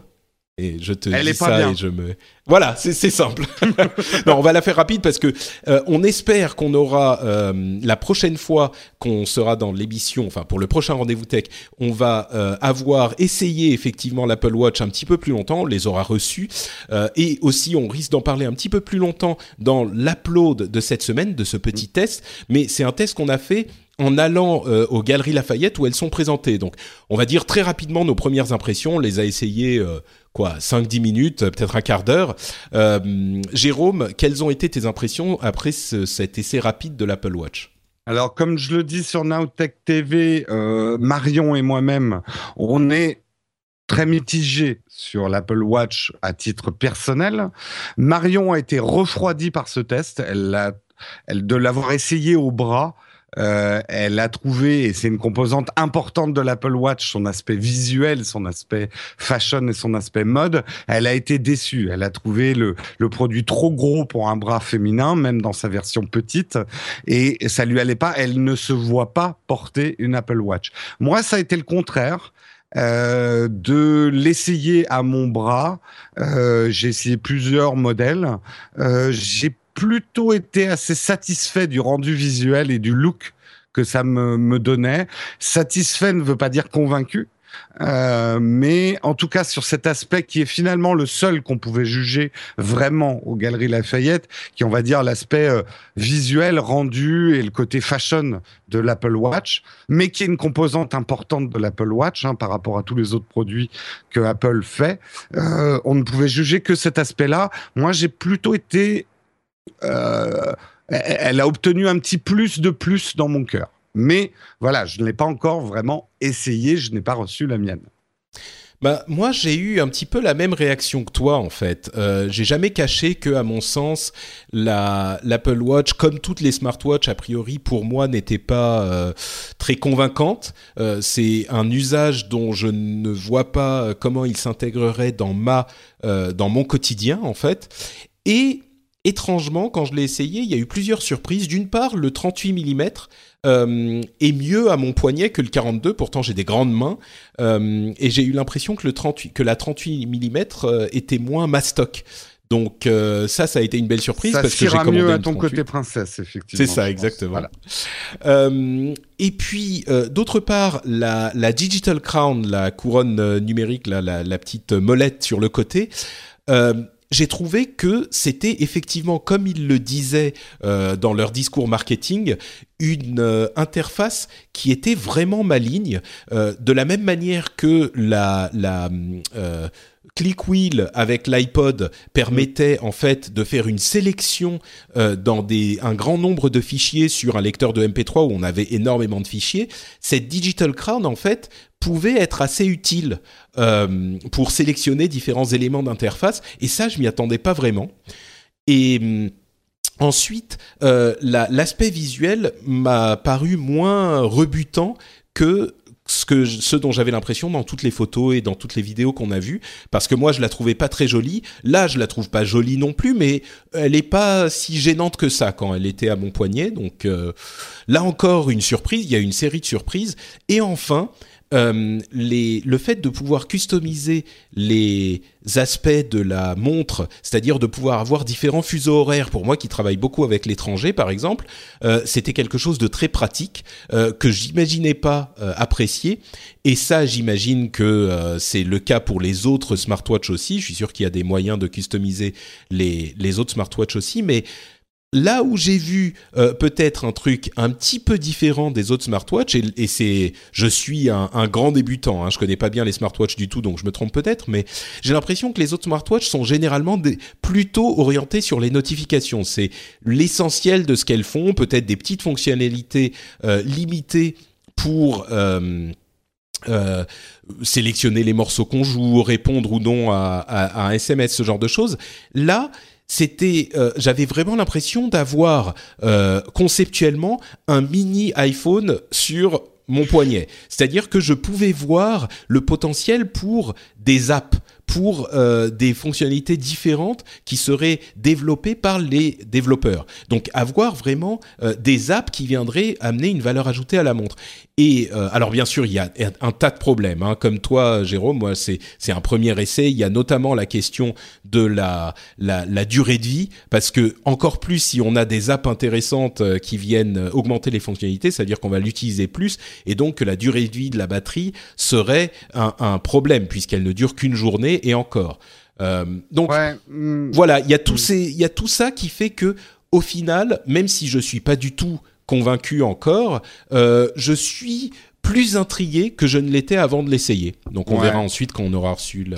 Moi, euh, à la différence de toi, ce que j'ai vraiment bien compris en la, la testant et en parlant avec Marion, qui travaille sur le développement d'app pour l'Apple Watch en ce moment, euh, c'est que c'est par rapport notamment à Android Wear, c'est un peu l'inverse de ce que tu dis.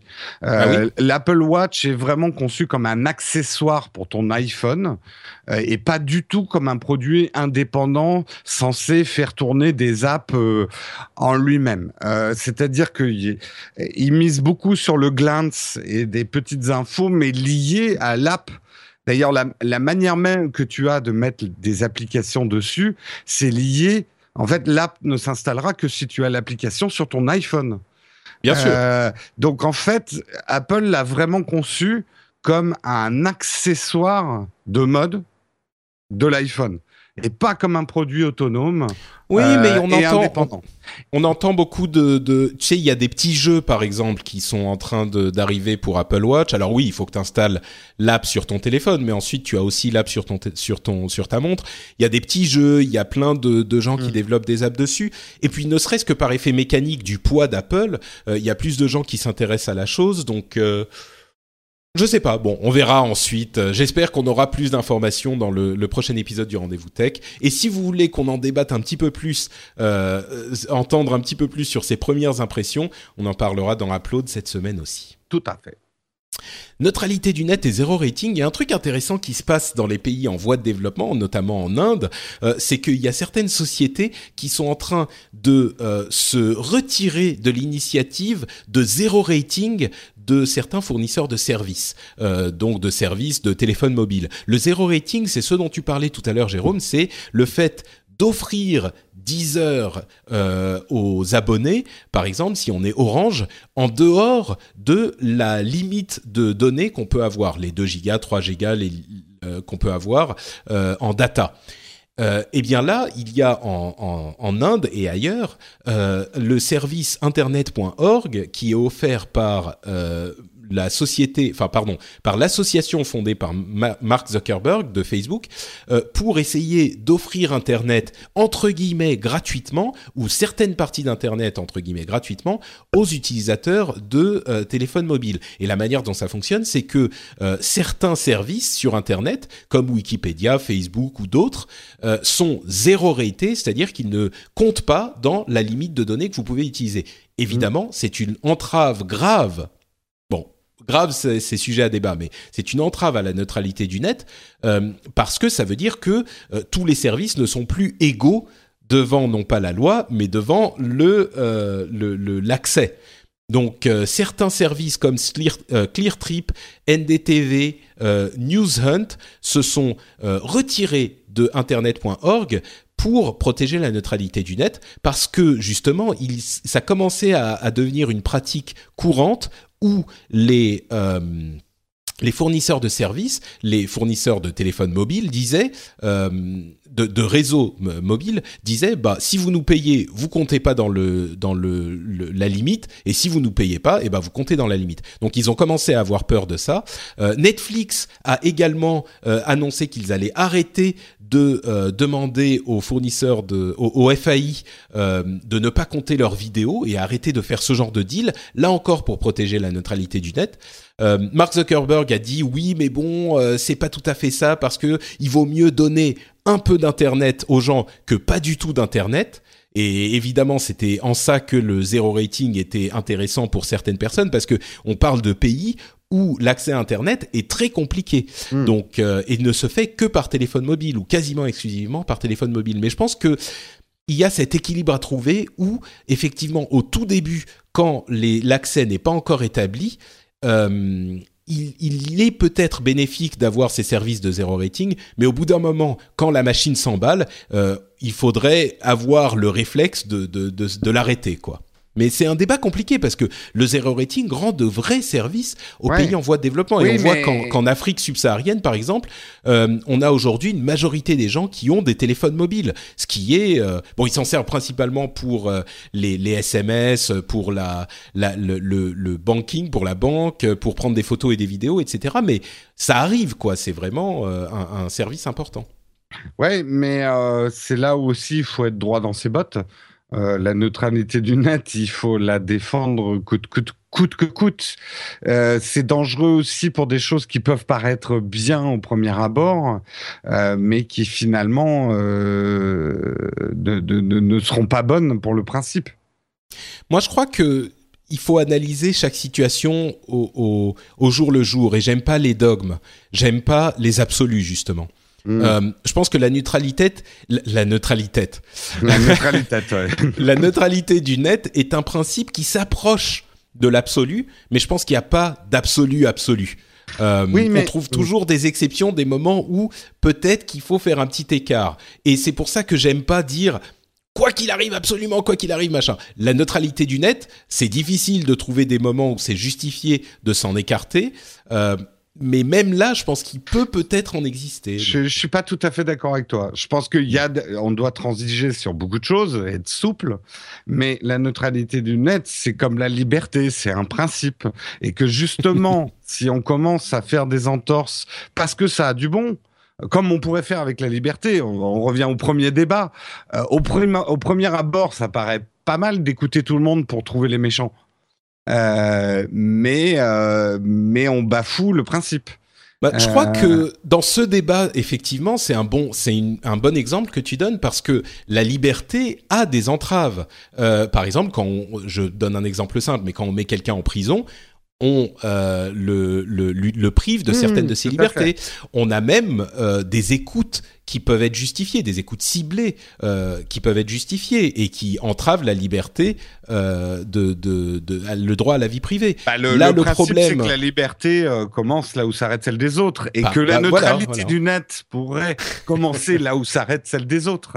Peut-être, oui. Peut-être qu'on a une solution là. D'ailleurs, j'ai pas dit que c'était mal, j'ai dit attention. Ouais. Je- il faut faire, faut être, faut redoubler de vigilance quand tu te mets justement à, à faire des compromis à un principe en fait. On est d'accord, oui. Là, Mm. là, je pense qu'on qu'on tombe d'accord. D'accord. Euh, il y a eu une annonce assez euh, euh, importante dans le monde des régulations, c'est que la Commission européenne a envoyé un avis à Google disant qu'il voulait ouvrir une une, enquête et une, à, vrai dire deux enquêtes sur la manière dont Google utilise son, euh, son sa position dominante pour promouvoir les services de shopping. Donc là, on parle du moteur de recherche euh, et d'autre part la manière dont Google utilise Android et force les constructeurs à utiliser certaines versions d'Android ou pas. On sait que Android euh, est un système un peu compliqué parce que il y a une version open source d'Android et une version qui n'est pas open source. Enfin, il y a euh, les gens qui font partie de l'Open Handset Al- Alliance qui doivent euh, euh, obéir à certaines règles et les gens qui utilisent Android version open source qui peuvent faire ce qu'ils veulent en théorie, mais en même temps, on n'est pas tout à fait sûr de ce qui se passe ou non avec Google. Moi, je crois que cette...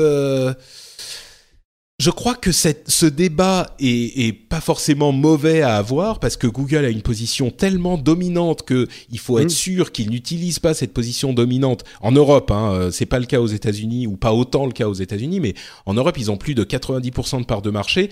Il faut s'assurer que les choses soient bien faites. En même temps, je pense que les gens qui poussent pour que on ouvre ces enquêtes, c'est un petit peu Microsoft ou Yahoo qui euh, eux aussi ont intérêt à ce que les moteurs de recherche soient euh, euh, aidés, même chez Google. Donc bon, Bah, de toute façon, Google a jusqu'ici contourné très habilement toutes les lois antitrust en ne vendant rien directement. Euh, ils commencent à vendre de plus en plus de choses, même à leur utilisateur final. euh, donc, euh, c'est normal que les lois antitrust se réveillent. Bon, c'est pas que ça. Hein. Il y a aussi le fait de pousser, c'est le, le cœur du problème, le fait de pousser leurs propres services, leurs autres services, Et, sur le moteur de recherche. en fait, le principe des lois services de shopping, antitrust, les principes des lois antitrust, c'est pour empêcher une société d'avoir une position aussi dominante qui lui permet finalement de réguler le marché.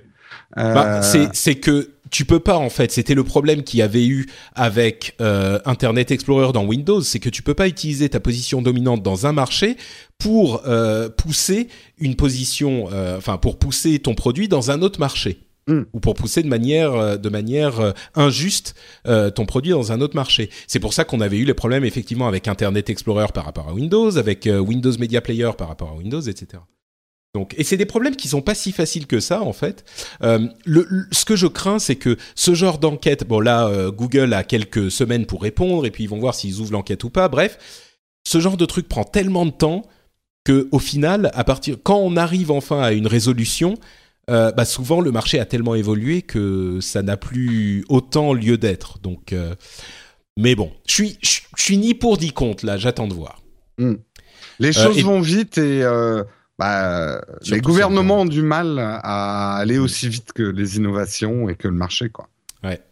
D'ailleurs, le Sénat français veut imposer un, un ballot screen euh, à Google. Vous vous souvenez, ce ballot screen, justement, on parlait d'Internet Explorer. C'est euh, un écran où on vous demande de choisir euh, le, le, le, navigateur, par exemple, que vous voulez utiliser. C'était le cas dans le Windows. Là, il y aurait une, une imposition d'un ballot screen recherche euh, pour Google, ça me paraît quand même un petit peu poussif parce que le, le cœur de ce qu'ils font, c'est de la recherche. Donc, euh, proposer, surtout que même dans Chrome, par exemple, ils vous disent est-ce que vous voulez utiliser Google comme moteur de recherche quand vous installez, quand vous, vous installez leur navigateur? Je pense qu'ils sont quand même assez euh, honnêtes sur ce point. Et ils veulent aussi demander à Google de révéler les détails de leur algorithme de recherche. Et là, je pense qu'on est en plein dans les problèmes des politiciens qui ne comprennent pas l'importance euh, technique de certains aspects parce que si Google révèle les détails de l'algorithme de recherche, ça permet à tous les spammeurs du monde d'abuser de ces détails, de savoir exactement comment faire pour trouver le petit truc qui va faire que en euh, mettant plus de tels mots ou plus de telles formules, on va arriver en haut des euh, résultats et donc les résultats ne seraient plus euh, uniquement liés à la performance du site mais à la manière dont euh, les gens peuvent encore plus qu'aujourd'hui utiliser le, le, système pour le détourner quoi. Ça à mon avis, je suis beaucoup moins pour. Mm. Twitter a redesigné sa homepage. En fait, depuis quelques temps, euh, je crois que c'est déjà le cas. Hein, euh, si on va sur twitter.com, on n'a plus l'invitation à s'inscrire, mais on a des informations sur ce qui se passe sur Twitter. C'est pas encore le cas, mais on a vu des des Des screens. des, des screens, ouais. Mm. Et c'est hyper important ça. Est-ce que tu sais pourquoi c'est important, euh, Jérôme? Bah euh, schématiquement parce que euh, la, la guerre maintenant elle est sur le contenu quoi et, et que euh, justement Twitter euh, doit trouver son marché publicitaire. On en revient au premier débat.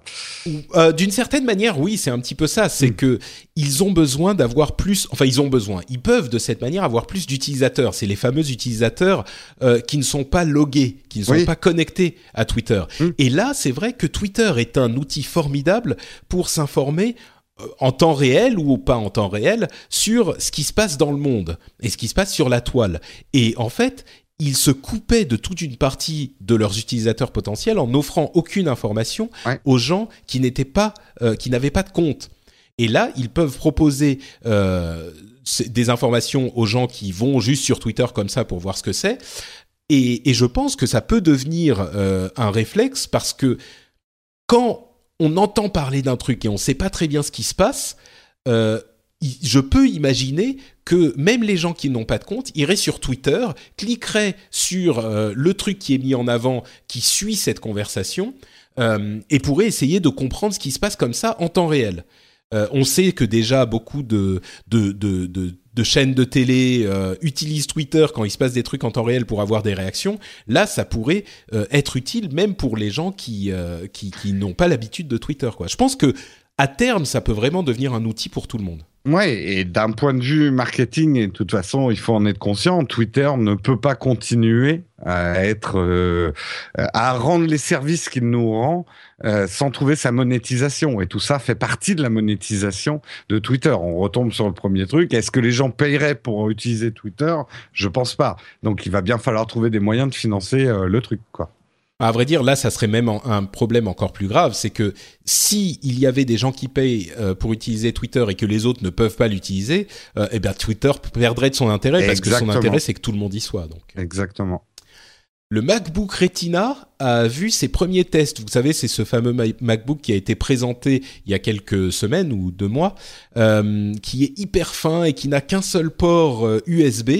Et les premiers tests sont pas hyper positifs. hein. La plupart des gens disent bon, c'est pas mal si on veut faire du mail, ce qui est finalement cette, euh, son, son, son utilisation euh, principale, mais il souffre un petit peu comme le premier MacBook Air euh, à son époque du fait que ça soit vraiment une première version et que les sacrifices qui ont été faits pour arriver à ce niveau de portabilité et notamment le fait qu'il n'y ait un seul qu'il n'y ait qu'un seul port USB euh, font que l'utilisation même de la machine en souffre.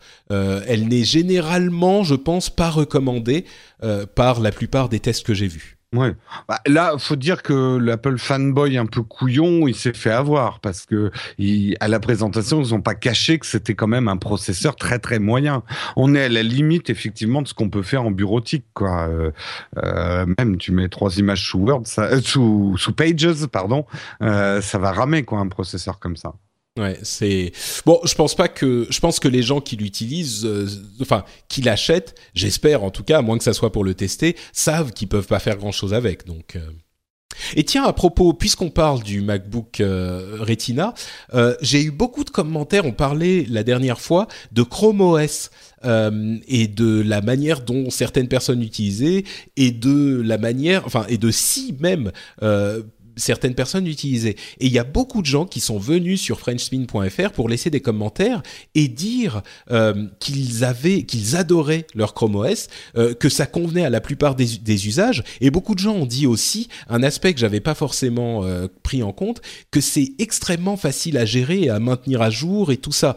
Et comme ça convient à énormément d'usages simples, navigation, peut-être quelques utilisations bureautiques avec des, des, des services en ligne dont la plupart sont utilisables aujourd'hui, hein, que ça soit euh, euh, les, applications Google ou les applications Office euh, ou les applications même Apple, toutes sont utilisables en ligne. Donc ça, peut vraiment convenir à énormément de gens. Donc voilà, merci de vos témoignages. C'est vrai que ça m'a un petit peu remis la tête à l'endroit sur Chrome OS. Du coup, je me dis, je suis peut-être, j'étais peut-être un peu trop dur avec cet OS. Il y a plein de gens qui, qui s'en servent et qui en sont contents. Et je comprends un petit peu pourquoi maintenant. On, a, on arrive dans un marché de l'informatique où la valeur d'usage et les gens commencent à mieux comprendre que euh, il n'y a pas euh, d'ordinateur qui fait tout. Enfin, voilà, il y a des usages qui nécessitent pas d'acheter des grosses machines, quoi. Et, et on a des usages simples, hein, euh, et, et un système comme ça peut, peut très bien fonctionner pour des usages simples et rendre de grands services à un prix quand même super intéressant. Quoi. C'est sûr, termes dans de le cas hardware. de Chrome OS, ouais. Mm. Euh, donc soit vous payez un, un, un truc pas cher pour Chrome OS, euh, soit vous payez à peu près 5 ou 6 fois le prix et vous achetez un MacBook euh, qui fera à peu près la même chose. Mm. Je caricature, j'exagère. Ouais, mais il va, est pas en doré, quoi. Ah, c'est vrai. c'est Ouais. vrai. Oh, vous pouvez le peindre en doré, votre Chrome OS, ça marche. Ah bah il va être beau, tiens. Euh, Activision a annoncé un nouveau Guitar Hero. Euh, c'est plutôt du domaine du, du rendez-vous jeu et d'ailleurs on va en parler beaucoup dans le prochain rendez-vous de jeu la semaine prochaine.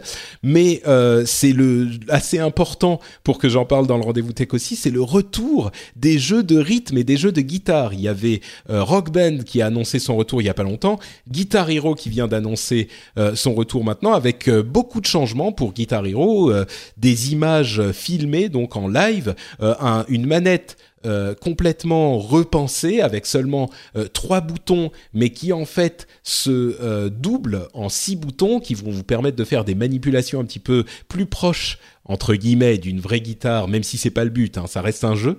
Euh, plein de petites choses, par contre, incompatibles avec ce qu'ils avaient fait avant. Il faudra tout racheter. Ça arrivera sans doute euh, à la fin de l'année. Moi, je pense que ça peut fonctionner, même si les gens pensaient en avoir marre de tous ces jeux. Ça fait suffisamment longtemps et la musique fait partie de euh, ces choses-là, comme le sport ou comme, euh, enfin, il y a des jeux de foot, des jeux de basketball, des jeux de de, de, de, de tous les jeux de sport qui se vendent tous les ans. Il n'y a pas raison que la musique fasse pas partie de ce monde aussi. Oui, tu es prêt à acheter une guitare en plastique, Jérôme? Ah, Moi, je suis complètement hermétique. euh, Enfin, je suis, je déteste les jeux de rythme. J'ai jamais, j'ai jamais joué à ça et j'y arrive pas et ça m'intéresse pas. Ah, c'est parce je- que tu n'y arrives pas, peut-être. Ah oui, oui, oui, oui, euh, mais j'ai du mal à voir l'intérêt. Mais après, je ne, je ne peux que voir le succès que ça a, donc je me doute qu'il y a un phénomène. Mais moi, à titre personnel, euh, et j'ai peu de temps pour le jeu vidéo, donc je le passerai pas à essayer de faire des riffs de guitare euh, sur un truc en plastique. Ah, peut-être que tu pourras, pour le principe, tester sur euh, iPhone ou iPad, parce qu'il va arriver sur toutes les machines, y compris iPhone, iPad, et vous pourrez connecter votre euh, appareil mobile à votre télé pour streamer la vidéo du truc euh, sur votre télé. C'est, Ah. ça sera, c'est pratique ça. Bon, Oui, ça coûtera oui, quand oui. même 100 d'euros- 100 100 dollars, donc a priori 100 euros pour la guitare et le jeu. D'accord.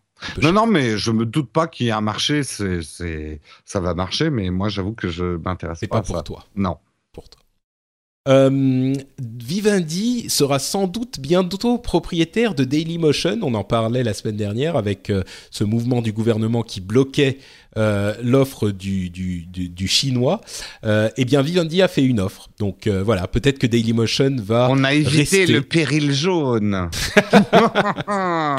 Exactement. Et enfin, en parlant de péril jaune, merci pour cette transition. Euh, il y a. C'était un- très ironique, hein, je précise, avant d'avoir euh, des, des mails des furieux. mails euh, furieux. non, je trouve ça, enfin bon, je trouve ça débile, mais bon. Oui, non, mais Ouais, c'est. voilà. Euh, et bien justement, quand on parlait de, de, de ça, de la Chine, euh, on connaissait le Great Firewall. Euh, vous vous souvenez de, de ce Great Firewall euh, qui est le grand euh, firewall de Chine qui bloque euh, l'accès aux sites que la Chine n'aime pas? Un petit peu, vous savez, comme le blocage administratif en France, les sites euh, qu'on n'aime pas, on les bloque au niveau des FAI. Bon, c'est un petit peu la même chose avec un seul FAI euh, pour la Chine.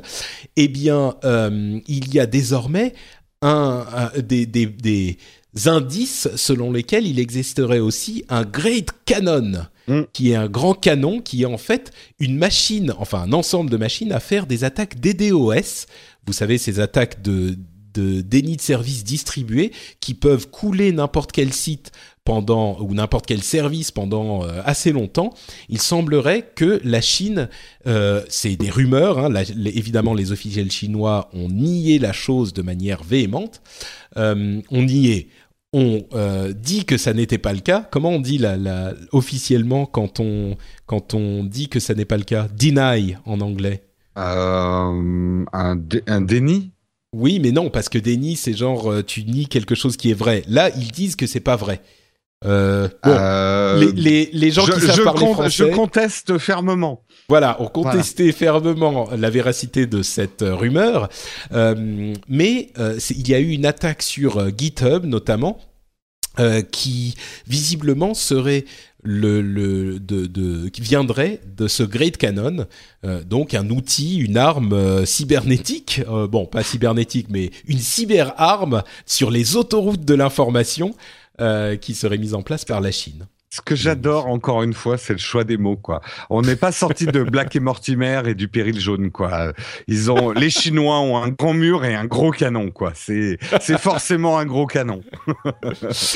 Bon, il y aurait plein de choses dont on pourrait parler. Euh, il y aurait la, la demande folle pour le Galaxy S6, euh, Nokia qui est en train de que tu es en train de tester. Je suis en vrai. train de tester le Galaxy S6 et euh, Edge ou normal? J'ai le Edge, j'ai le Oh, Edge là en test et je vais donner mes premières impressions bientôt sur la chaîne. Bon, on Na- attend ça. TV. Et euh, putain, je suis, je devrais pas dire ça parce que je manque complètement d'objectivité, mais je suis assez bluffé. hein. Et pourtant, j'avais des sacrés a priori. Eh ben, t'es pas le seul à être sacrément bluffé. Visiblement, la, la demande est incroyable. Mm. Euh, Nokia serait en train de vendre son business de, de cartes, son, son, son, sa- enfin, son business here, euh, donc pour se concentrer sur les réseaux uniquement. Euh, quoi d'autre, quoi d'autre? Uber continue à grandir. Il représente 45% des déplacements pro euh, aux US contre 15% il y a un an. C'est invra- invraisemblable cette croissance d'Uber, hein, toujours. Euh, ah, il y avait un truc sur la musique. Où est-ce qu'il est passé? Euh, En fait, euh, la nouvelle euh, valeur boursière de Spotify représente plus que euh, l'ensemble de l'industrie de la musique, enfin de, de la musique, euh, aux États-Unis. C'est invraisemblable. hein, Ça On vit une époque, c'est, ça sera intéressant euh, dans quelques années d'analyser ce qui s'est passé. Ouais, de re-regarder tout ça, Ouais. c'est sûr. Il y aurait une redevance pour la copie privée pour l'impression en 3D.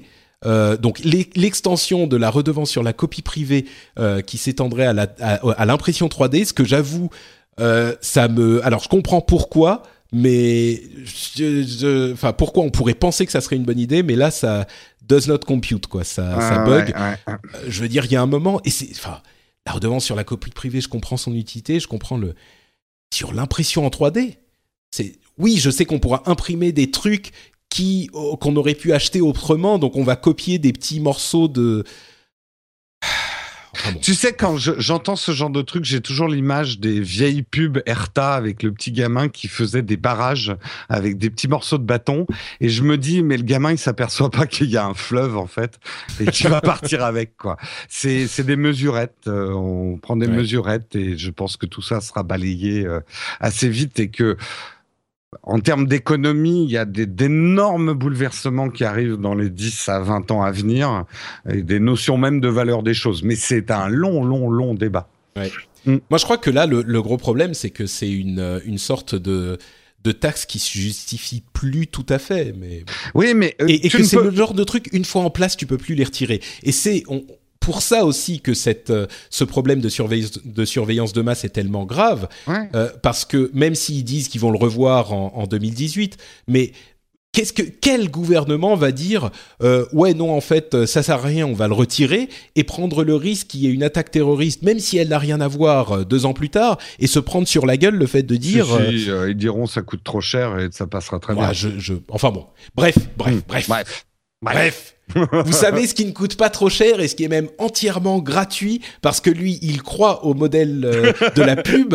C'est Nowtech.tv de Jérôme Kainborg qui vous offre euh, gratuitement des vidéos d'une qualité invraisemblable. Et, et je dis ça, je, je ne plaisante même pas vraiment parce que je les trouve vraiment d'une immense qualité. Euh, au début, allez, je vais vous faire une confession.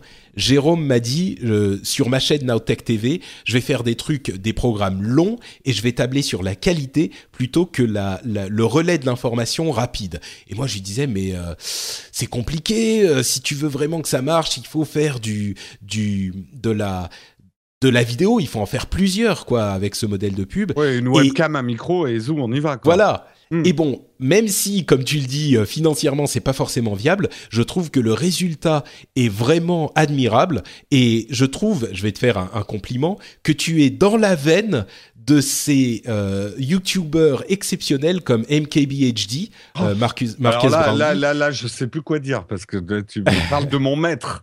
non, mais c'est c'est c'est vraiment une euh, il y a une une qualité à, à cette chaîne Nowtech TV si vous ne regardez pas parce que l'humour euh, incroyable de Jérôme est allié à une qualité d'image et de et de de, de production euh, qu'on retrouve rarement sur YouTube et je vous encourage vraiment à aller euh, regarder ça.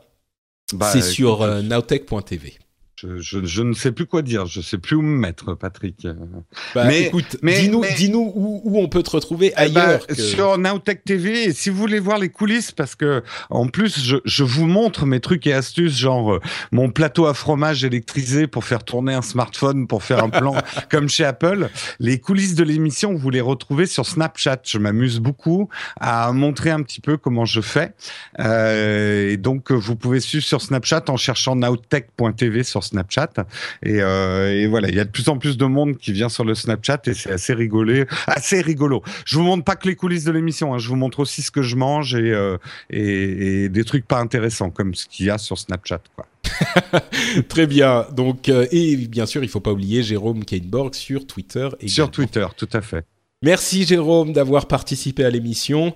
Merci à vous tous de nous avoir écoutés, de nous avoir suivis euh, sur ces sujets aussi qui sont parfois un petit peu arides, euh, comme ceux de la, la, la loi sur le renseignement. Est-ce que c'est que la liberté et pourquoi c'est important de, de continuer à, à être comme Naruto et à ne pas baisser les bras euh, Sur les sujets de la manière dont sont transformés les, les, les modèles d'affaires des médias qui sont évidemment liés à la question d'Internet.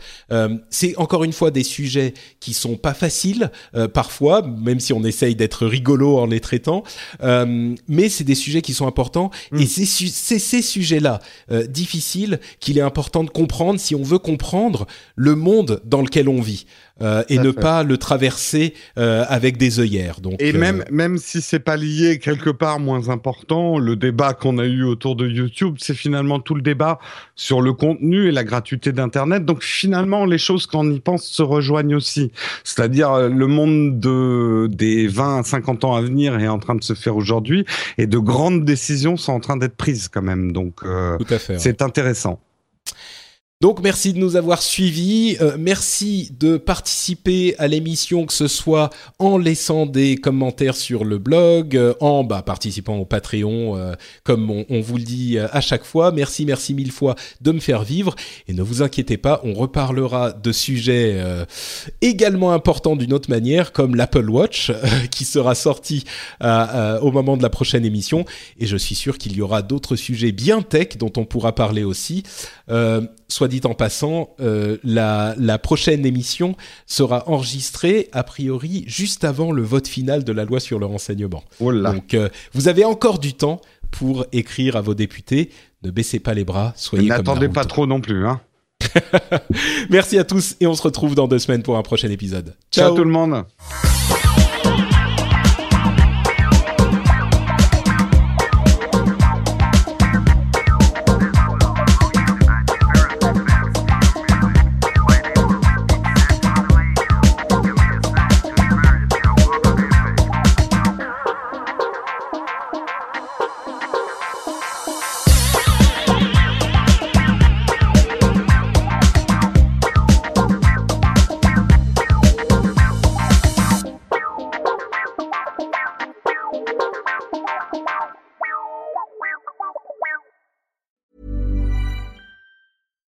We're on a budget, we still deserve nice things. Quince is a place to scoop up stunning high-end goods for 50 to 80% less than similar brands. They have buttery soft cashmere sweaters starting at $50, luxurious Italian leather bags, and so much more. Plus, Quince only works with factories that use safe, ethical, and responsible manufacturing. Get the high-end goods you'll love without the high price tag with Quince. Go to quince.com/style for free shipping and 365-day returns.